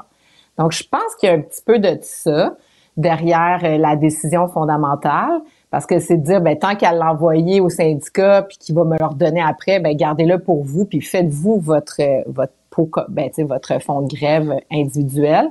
Contrairement à un grand syndicat, donc là, c'est la solidarité de tous. Donc, tout le monde donne un petit peu, puis on sait jamais qui ira en grève. Mais en même temps, c'est sûr que là, ça amène des situations excessivement tragiques, parce que les gens vivent quand même. Puis là, François Legault nous dit, ah, les enseignants, pourquoi ils se plaignent, ils vont gagner 100 000 dollars, etc. Ben oui, mais ça, c'est au top de l'échelle. Premièrement, ça prend 16 ans à atteindre le top de l'échelle. Juste en comparaison, un chauffeur d'autobus de la STM, il y a trois échelons puis ça prend trois ans à arriver au top. Donc, euh, la STM considère qu'après trois ans, là, t'es comme, t'es, t'es bien, t'es bien aguerri, alors que ça prend 16 échelons pour euh, les profs. Puis, euh, tu sais, quand on parle là, des affectations, moi, de, tu sais, au mois d'août, puis par rapport à ça, mais l'enjeu, c'est qu'il y a plein de profs qui sont comme occasionnels, qui n'ont pas encore leur permanence. Donc, ces profs-là euh, vivent euh, d'année en année, puis ils choisissent la, la moins pire des classes rendues à la fin. Mais ça pour dire que ces profs-là, ils gagnent pas 100 000, là, ils font des salaires, euh, c'est 56 000 là, à l'entrée. Donc, tu sais, c'est pas des gros, gros salaires. Donc, effectivement, là, c'est vraiment, euh, moi, ça me fait cœur de les voir. Puis c'est pour ça que je les trouve courageuses. Écoute, il y, a- il y a une enseignante, il y a une enseignante, la, la- la mère d'une fille qui travaille euh, dans l'équipe, euh, elle est enseignante, puis elle est syndiquée pour la Fédération autonome de l'enseignement. Elle paie, elle paie 60 dollars de cotisation syndicale par paye. OK, mettons, elle est payée aux deux semaines. Elle est payée aux deux semaines, ça veut dire 26 semaines fois 60 dollars. Elle envoie 1560 dollars par année à son syndicat. Ça, ça veut Mm. dire plus fois 66 000 membres. OK, ils ont, un, Ouais. ils ont une affaire comme une cagnotte de 75 millions de dollars par année, la Fédération autonome de l'enseignement. Ils font quoi avec cet argent-là, les syndicats? Ben, c'est ça. Mais, c- mais ça, c'est ça, c'est un point très important parce que tu as raison, là, une fois qu'on on regarde ça, 75 millions, c'est un gros budget. Hey. Euh, il y a des arrondissements à Montréal qui ont des budgets de cette, euh, de cette, cette grandeur-là. là. Donc, euh, euh, je pense que, puis c'est ça que ça ouvre la porte, hein, puis le, le départ de Magali Picard, là, OK, combien ça coûte? OK, vous êtes deux, euh, deux semaines, euh, quel genre de dépenses que vous faites? Puis effectivement, là, les syndicats, je pense pas que c'est, euh, disons, euh, la restriction budgétaire la plus complète. Puis oui, tu as raison que, tu sais, en sachant qu'il allait négocier tu pars un fonds de grève à l'interne, puis au pire de ça, tu le redistribues ou je sais pas trop, là, tu fais Ben une activité spéciale de Ben formation oui. de je sais pas quoi. Mais c'est vrai qu'avec un montant comme celui-là, il aurait pu prévoir euh, un soutien. Là. Ben non, mais oui. moi, ça, ça, ça, c'est l'aspect qui me fend vraiment le cœur. Et- C'est de voir ces femmes-là. Imagine comme ils sont au bout du rouleau pour s'être rendus à des grèves comme celle-là. Non, non, Ça, il c'est faut exactement. Il faut Oh. vraiment qu'elle soit craquée pour malgré euh, malgré tout être dehors dans la rue. fait froid. Ils n'ont pas une scène. C'est Ah ouais. qu'ils croient vraiment à leur chose. Écoute, une rencontre cet après-midi. euh, Sonia Lebel qui va rencontrer le Front commun cet après-midi. Preuve que euh, Ma- Magali euh, Picard, euh, tu sais, avait pas d'affaires là-bas, là. là. Euh, heureusement qu'elle qu'elle est revenue, là, parce que, écoute, là, donc, euh, cet après-midi, en terminant très rapidement, Stéphanie Gramont... Eh non, mais Richard, j'espère qu'elle elle disait qu'elle avait pas dormi dans l'avion. J'espère qu'elle sera pas trop fatiguée, là, puis qu'elle va être capable de suivre. Stéphanie Gramont, dans la presse, dit que la Fédération autonome de l'enseignement a sorti l'arsenal nucléaire trop tôt, tout de suite en grève illimitée, alors que, bon, les négociations quand même avancent. Est-ce que tu es d'accord avec elle, rapidement? Ben, c'est sûr qu'effectivement, le Front commun a fait quelques jours, met de la pression, ensuite se retire, négocions, euh, retour à la grève. La FAE est allée avec l'arme nucléaire euh, et, et- et en n'ayant pas de fonds de grève, c'est que ça met une pression énorme sur euh, sur les travailleuses parce que là, à un moment donné, il va falloir qu'ils cèdent parce que les, les filles ne seront pas capables de, de- d'endurer ça. Donc, euh, c'est sûr que c'est pas évident. Puis d'ailleurs, ils n'ont pas embarqué dans le Front commun. Il aurait peut-être dû... Ça, c'est une autre chose. Pourquoi, pourquoi elles n'ont pas embarqué là-dedans? Mais je pense qu'elles se disent que, vu que c'est des enfants, là, qui Mm. manquent de l'école, se sont dit, en y allant avec le grand coup, ça va régler plus rapidement. Mais moi, je pense que ça, ça a aidé le Front commun parce que eux sont un peu morts de rire. Ben Ils oui. voient la pression bien forte, des profs. Puis eux autres, ben, ils Ben vont oui. euh, de manière parcimonieuse. Mais je pense que ça va les aider. là. Le 7 jours de grève qui a été annoncé, euh, ça, ça va faire mal. Parce que, tu sais, la dernière fois, ils ont arrêté juste trois jours, le Front commun. Fait que là, imagine-toi 7 jours, là. Ça, ça va, ça, donc, je sais pas, j'espère que En ça va se régler. euh, C'est c'est- c'est c'est pas juste aux syndiqués, hein, le, le gouvernement. Et c'est peut-être pour ça, là, justement, qu'il y a une rencontre aujourd'hui. Donc, il faut te lire Le courage des enseignantes grévistes pour sauver l'école publique. Merci. Toujours un plaisir de te parler, Elsie. Merci. Bonne semaine. Avis à la gauche. Ben oui, on le sait. Martineau, ça n'a pas de bon sens comme il est bon. Vous écoutez Martineau. Cube Radio.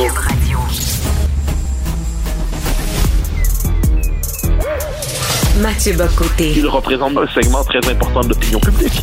Richard Martineau. Tu vis sur quelle planète? La rencontre. Je regarde ça et là, je me dis, mais c'est de la comédie. C'est hallucinant. La rencontre. Bocoté. Martineau. Indépendamment du conflit de travail, indépendamment, mettons qu'il n'y a pas de conflit de travail, la FTQ, bon, n'est pas en grève et tout ça, qu'est-ce qu'un syndicat fait à la COP 28?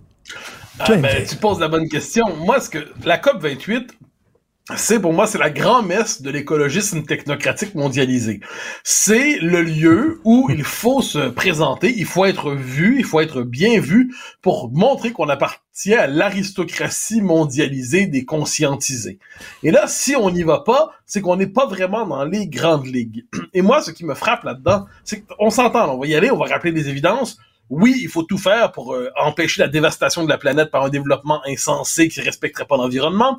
Il faut tout faire, évidemment, pour s'assurer que la planète demeure habitable pour l'être humain. Il faut tout faire pour adapter nos sociétés au changement climatique et, dans la mesure du possible, les contenir et lutter contre eux. Mais une fois que c'est dit, une fois que c'est dit, ces espèces de, de grandes, ces grands-messes mondialisées, cette structure technocratique où chacun doit se présenter en ayant la certitude que, eh ben, moi, je suis parmi les bons. J'y suis, et ça veut donc dire la preuve que je fais partie de l'élite avant-garde, de l'avant-garde du monde qui vient. Moi, j'ai grande réserve devant cela, tout comme j'ai grande réserve devant les machins onusiens, tout comme j'ai grande réserve envers tout ce qui relève de cette espèce de, de technocratie globaliste qui est très présente aujourd'hui. Par ailleurs, dans le cas présent, ce qui est drôle, parce que tout le monde s'est demandé comment euh, Magali Picard a pu se rendre là sans se rendre compte de ce qui se passait. Mais j'ai justement mon explication par la religion. Elle s'est dit, c'est la grand-messe. Bon, mais personne va me reprocher d'aller à la messe. C'est important, la grand-messe. Puis c'est une vraie religion, en passant. L'écologisme, aujourd'hui, se contente pas de proposer des politiques. Il culpabilise la... Tu sais, il y a la structure religieuse intégrale. Il y a la notion de péché. C'est le développement. L'être humain n'aurait pas dû développer. Hein? Il y a la... les angoisses apocalyptiques qu'on nomme aujourd'hui éco-anxiété, hein, qui amènent les gens à se fouetter à leur manière. Hein? Chacun porte son silice symbolique aujourd'hui, mais le silice des temps présents, c'est cette idée, oh là là, comment ai-je pu faire telle dépense? Comment ai-je pu avoir tel comportement? J'ai fait du mal à la planète. S'ajoute à ça, c'est pas un détail, euh, les, comme l'écologisme tel qu'on le connaît aujourd'hui, comme toute religion, eh bien, prescrit des comportements au quotidien, puis vérifie la conscience des uns des autres pour les confesser. C'est quoi ton bilan carbone, mon enfant? As-tu mangé trop de viande? Est-ce que tu es en train d'avoir trop d'enfants avec ta femme? Est-ce que ce serait mauvais pour la planète? Est-ce que tu as utilisé une voiture qui est pas une hybride ou une pas une voiture électrique? Confesse-toi, mon garçon, et repens-toi. Alors, Madame Picard s'est dit, personne va me reprocher de la grand-messe. Mais là, le problème, c'est que de temps en temps, la vie concrète est plus importante que le fait de se, de, pratiquer les, règles, on pourrait dire les règles habituelles de, l'écologisme mondialisé de la religion. Mais qu'est-ce qui s'est passé? On lui a rappelé que la vie concrète était plus importante que la religion. Elle en a payé le prix aujourd'hui. et question existentielle, toi, toi, t'es pas syndiqué, t'es travailleur autonome, bien sûr, mais mettons, là, t'es syndiqué. Tu veux que ton syndicat travaille pour tes conditions de travail à toi, puis ton salaire pas pour défendre une cause euh, en Amérique du Sud ou défendre le climat. Ou Puis premièrement, quand tu es syndiqué, moi j'aimerais ça que les syndicats disent qu'est-ce qu'ils font avec leur argent parce que c'est beaucoup de millions de dollars qu'ils ah, reçoivent de cotisations. Tu sais, on, on, dit tout le temps le gouvernement manque de transparence et les centrales syndicales, elles, ah ben moi je suis, je suis absolument d'accord. Il y a un pouvoir syndical. C'est une c'est une forme de technocratie parmi d'autres. Ensuite, je connais le discours syndical, puis il se tient en lui-même. Moi, je parle de syndical. Hein. Je, suis fils hmm. de prof. Les, syndicats ont joué un rôle fondamentalement positif dans le Québec moderne. La question est pas là. Mais le fait est qu'il y a un pouvoir syndical qui, quelquefois, donc leur argument, c'est qu'il faut internationaliser les luttes. OK, mettons. Mais sur le fond des choses, au nom de l'internationalisation des luttes, ce qu'on voit très souvent, c'est que dans les faits, ça sert justement à cette espèce de caste bureaucratique de militants financés par les cotisations des membres de, comme je dis, jouer à l'international socialiste 2.0, mais version euh, version syndicale. Puis donc ce qui fait et, c'est pas juste là si je peux me permettre, tu faisais le lien qu'elle ici avec l'office de consultation publique de Montréal. Tu sais c'est quand même tout un pouvoir bureaucratique qu'on ne voit pas ou qu'on n'ose pas nommer et on se dit quelquefois moi je, t'avouerai il y a un discours qui est très présent dans le débat public, c'est comment avons-nous osé des baisses d'impôts? Les baisses d'impôts, c'est l'égoïsme. Et là j'ai envie de dire un instant les enfants. Je veux dire les impôts fondamentalement qu'est-ce que c'est? C'est l'argent que les gens produisent et l'État prend sa part pour assurer, assurer des services publics. Mais là on retourne le discours aujourd'hui, l'argent c'est comme s'il appartenait d'abord à l'État, puis il nous laisse un petit reste hein, pour qu'on puisse s'amuser un peu pendant qu'il refait ses dépenses dites essentielles. Je ne doute pas qu'il a fait des dépenses essentielles pour l'État, j'en suis même convaincu. Mais le fait est qu'il y a une espèce d'immense, une obésité bureaucratique indéniable qu'il est nécessaire de combattre, puis ça, cette, cette bureaucratie-là, elle est présente dans les syndicats, elle est présente dans le communautaire, elle est présente à l'université, elle est présente dans l'entreprise aussi, et elle est présente dans l'État. Mais la COP 28 à Dubaï, quelle hypocrisie. Écoute, à Dubaï, j'ai des amis qui sont allés à Dubaï, ils m'ont montré des photos. Il y a une pente de ski qui ont construite en plein désert sous un dôme. Il fait 45 degrés, là. Sous un dôme, une pente de ski avec de la linge artificielle et tout ça, des buildings incroyables, des jets d'eau, puis tout ça. Euh, c'est un des pays des plus gros producteurs de pétrole au monde, mais quelle hypocrisie. Puis en plus, ben, euh, il y a eu le mondial, non? Il y a le mondial là-bas. il y a aussi le mondial de football là-bas, le mondial ben de soccer là-bas ben aussi, si je ne me trompe pas. Non, mais évidemment, non, mais ça, c'est que c'est quand même, c'est le, c'est le pays Potemkin par excellence. C'est-à-dire, c'est une espèce de pays qui offre une vitrine pour le monde. Et puis, euh, ben, en fait, dans les circonstances, euh, ville. Donc, c'est assez fascinant, en fait, cette espèce de logique vitrine. Euh, et là, on est tous censés y participer. On en, et, moi, je, bon, je qu'est-ce que euh, je, crois, j'emprunte la formule, je crois c'est à Talleyrand, mais j'en suis pas certain. En qu'est-ce que l'hypocrisie, c'est l'hommage du vice à la vertu? Donc, euh, au moins l'hypocrite sait qu'il doit dissimuler une action derrière un discours noble parce qu'il est conscient que le discours noble compte d'une manière ou de l'autre. Une fois que c'est dit, tant qu'à organiser les grands messes de l'écologisme mondialisé, on pourrait pas les faire à Dubaï. Euh, ça, j'ai comme l'impression que c'est une forme de principe de base. Et, et à la rigueur, s'ils veulent le faire là, les syndicats devraient être les premiers conscients, les groupes écologistes. Donc là, on est dans cette espèce d'hypocrisie. Écoute, un, pays qui fout ses détracteurs en prison et qui traite ses travailleurs immigrés comme euh, des esclaves, et là, il y a une centrale syndicale qui va là. Voyons. Et c'est pour ça que là-dessus, il y a quelque chose d'assez agaçant. Puis je le redis, puisque c'est vraiment important, tout le monde c'est important pour moi, je suis pas anti-syndical, loin de mm. là. Je pense que dans l'histoire du Québec, les syndicats ont joué un rôle majeur, pas seulement dans l'histoire du Québec d'ailleurs. Et je suis pas contre la, lutte contre les changements climatiques. Qui aurait envie de vivre sur une planète fournaise? Et puis on doit tout, puis on a tous compris qu'on devait adapter nos comportements d'une manière ou de l'autre. Mais ce à quoi je m'oppose, c'est à toutes les formes de religion politique. Ce à quoi je m'oppose, c'est aux espèces de bureaucraties qui vampirisent les ressources de leurs membres ou des populations pour soutenir le pouvoir de cette bureaucratie sur l'expansion perpétuelle. Ça, j'ai l'impression que c'est la part cachée de ce qui se passe aujourd'hui, mais ce n'est pas ainsi que ça nous est raconté euh, par les grands médias souvent. Merci beaucoup, Mathieu. À demain. Bonne journée. Bye bye. Ben oui, on le sait. Martineau, ça n'a pas de bon sens comme il est bon. Vous écoutez Martineau. Cube Radio. Joseph Facal. J'espère que tu ne me mets pas dans la position impossible de te riposter en essayant de défendre la cohérence de cette incohérence absolue, là. La rencontre, Facal, Martineau. Joseph, tu veux parler de la situation là, en Israël, dans la guerre Israël-Hamas. Premièrement, est-ce qu'on peut faire une différence entre une, une terroriste palestinienne qui était dans des geôles d'Israël qui était, qui était arrêtée et enfermée parce qu'elle était terroriste, parce qu'elle a commis un acte criminel, puis un enfant qui a été euh, kidnappé par le Hamas parce qu'il est juif et qu'on tient en otage. C'est pas la même chose, hein, du tout. Non, non, Richard, c'est pas la même chose.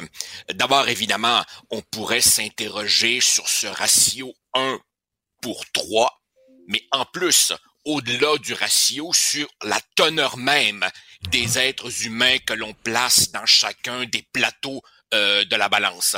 Mais évidemment, s'il y a un conflit, s'il y a un enjeu à travers le monde qui brouille toutes les cartes en termes d'équivalence morale, c'est bien celui-là. Donc, on n'en est pas à une incongruité près. Richard, je me rappelle, je ne sais pas si c'est en 2008 ou 2009, un soldat israélien avait été capturé derrière les lignes ennemies. Il avait été retenu en otage pendant plusieurs années même. Et au terme de négociations longues, il avait été échangé contre, tiens-toi bien, la libération de 980 980 ben, prisonniers dans les euh, geôles israéliennes. Le soldat s'appelait Gilad quelque chose. Il me fera plaisir de te retrouver la référence. Donc effectivement, euh, quand vient le moment euh, d'apprécier les vies humaines, certaines catégories élémentaires semblent perdues de vue par un nombre d'observateurs. Est-ce que tu crois qu'une paix est possible? OK. Voilà. Richard, on en est à une soixantaine d'otages libérés. Est-ce qu'ils le seront tous? Je ne sais pas. Est-ce que les hostilités reprendront et qu'Israël parviendra à éradiquer la Hamas? Je ne sais pas. Mais déjà, des voix s'élèvent, euh, Joe Biden, Emmanuel Macron, pour dire que après la crise, il faudra essayer de euh, repartir une forme ou une autre de pourparler. Et donc, la solution dite des deux États redresse un peu la tête. Richard, honnêtement, il me semble qu'une paix durable et sécuritaire est extrêmement difficile à concevoir. Regarde, il faudrait donc, pour qu'un État palestinien voit le jour, qu'il soit formé de Gaza, d'une partie de la Cisjordanie et de la cession possible par Israël de morceaux de son territoire contre les morceaux de la Cisjordanie dans lesquels sont établis maintenant énormément d'Israéliens. Il faudrait aussi euh, euh, un État palestinien démilitarisé, il faudrait Jérusalem divisée et sous une forme quelconque de supervision internationale, et il faudrait obtenir le droit de retour pour un petit nombre de réfugiés palestiniens. Ça, c'est ce qu'on vise. Pour que ce soit possible, il faudrait réunir minimalement trois conditions. Un, une volonté politique très ferme d'y parvenir. Deux, une opinion publique qui soutienne et alimente cette volonté politique. Et trois, des conditions sur le terrain qui ne soient pas des obstacles insurmontables. Rapidement, Richard, passons-les en revue. Prends le dernier point, les obstacles sur le terrain. Il y a maintenant 465 000 Israéliens établis en Cisjordanie. Ils exigeront de faire partie d'Israël, de rester où ils sont, et ils n'ont aucun appétit pour le compromis. Deux, la Ligue arabe poussait ces dernières années pour une certaine normalisation avec Israël. As-tu remarqué comment elle s'est refroidie? Pourquoi? Parce que pour ne prendre qu'un pays, au Liban, tu as le Hezbollah qui n'est aucunement disposé au compromis et qui est plus puissant encore que le gouvernement libanais. Troisièmement, puisque le Hamas et Israël veulent mutuellement se détruire, il faudrait un médiateur. Un peu comme Clinton avait tenté de l'être dans la deuxième moitié des années 90. Qui pourrait être ce médiateur? La Chine, la Russie, l'Union européenne, on n'en parle même pas. Ils n'ont aucun ascendant dans cette région. Ne reste que les États-Unis. Si Trump est réélu, on oublie ça. Et si Biden est réélu à 81 ans, voulant marquer l'histoire, voulant laisser un héritage, donc voulant enregistrer des succès politiques à court terme, aura-t-il, aurait-il l'énergie pour se lancer dans euh, une telle euh, opération? Lui qui, depuis qu'il est là, a tout fait pour éviter ce conflit. Donc, du côté de la volonté politique, il n'y a pas grand-chose. Aucun déblocage n'est possible non plus tant que Benjamin Netanyahu sera là, tant que le Hamas et tant que le Fatah, perçu comme corrompu, seront là. Alors on a beau et, prendre et Joseph, et Joseph, ce qui s'est passé le 7 octobre, là, c'est pas une intifada, là, c'est pas une intifada, là. Voilà. C'est l'attaque la plus importante et la plus grave contre le peuple juif depuis la Deuxième Guerre mondiale. Donc, on peut pas juste mettre ça sous le tapis par disant maintenant on va négocier, Voilà. là. Richard, je, je, je m'en venais à ça. Écoute bien les chiffres que j'ai trouvés en fouillant un petit peu. En 2022, 22, donc on est avant, avant les attaques du 7 octobre du Hamas. En 2022, tu avais 32% des Israéliens, 32, qui disaient encore croire à une solution des deux États, mais ce 32% était 47% cinq ans auparavant. Donc, la confiance chez les Israéliens dans une éventuelle solution à deux États a beaucoup baissé avant même, avant même l'attaque terrible du 7 octobre. Et du côté palestinien, en 2023, ils étaient 28 à peine 28% à croire à une solution des deux États, alors que c'était 53% dix ans auparavant. Donc, dans les deux camps, l'opinion publique est de plus en plus sceptique et on sent bien, on sent bien que chez les jeunes générations de part et d'autre, il y a une radicalisation et un durcissement. Dans notre propre journal, Richard, dans notre propre journal, on publiait hier des chiffres compilés par une prof de Princeton qui s'appelait Amaré Jamal, qui disait à Gaza, 72% des Gazaouis ne manifestent pas parce qu'ils ont peur du Hamas. Et si on exclut le Hamas pour revenir au Fatah, la vieille branche de feu Yasser Arafat, il n'y en a que 9%. 9% qui font confiance à Mahmoud Abbas. Alors, t'as beau prendre ça Ben, de tout bord, tout côté, en tout cas, Richard, il est extrêmement difficile. La première chose à faire, c'est que les Gazaouis se débarrassent du Hamas parce qu'ils sont aussi otages du Hamas. Mais tout ça est très déprimant. Merci beaucoup, Joseph. À demain. Bonne journée. Au plaisir. Salut, Joseph Richard, bye. Facal. Merci à toute l'équipe fantastique avec qui je travaille, Florence Lamoureux, que vous avez pu euh, entendre tantôt, Maxime Sayer à la recherche, Jean-François Roy à la réalisation, la mise en onde. Merci, c'est Benoît Dutrisac qui prend la relève. Et nous, on se reparle demain. Passez une excellente journée. Cube Radio.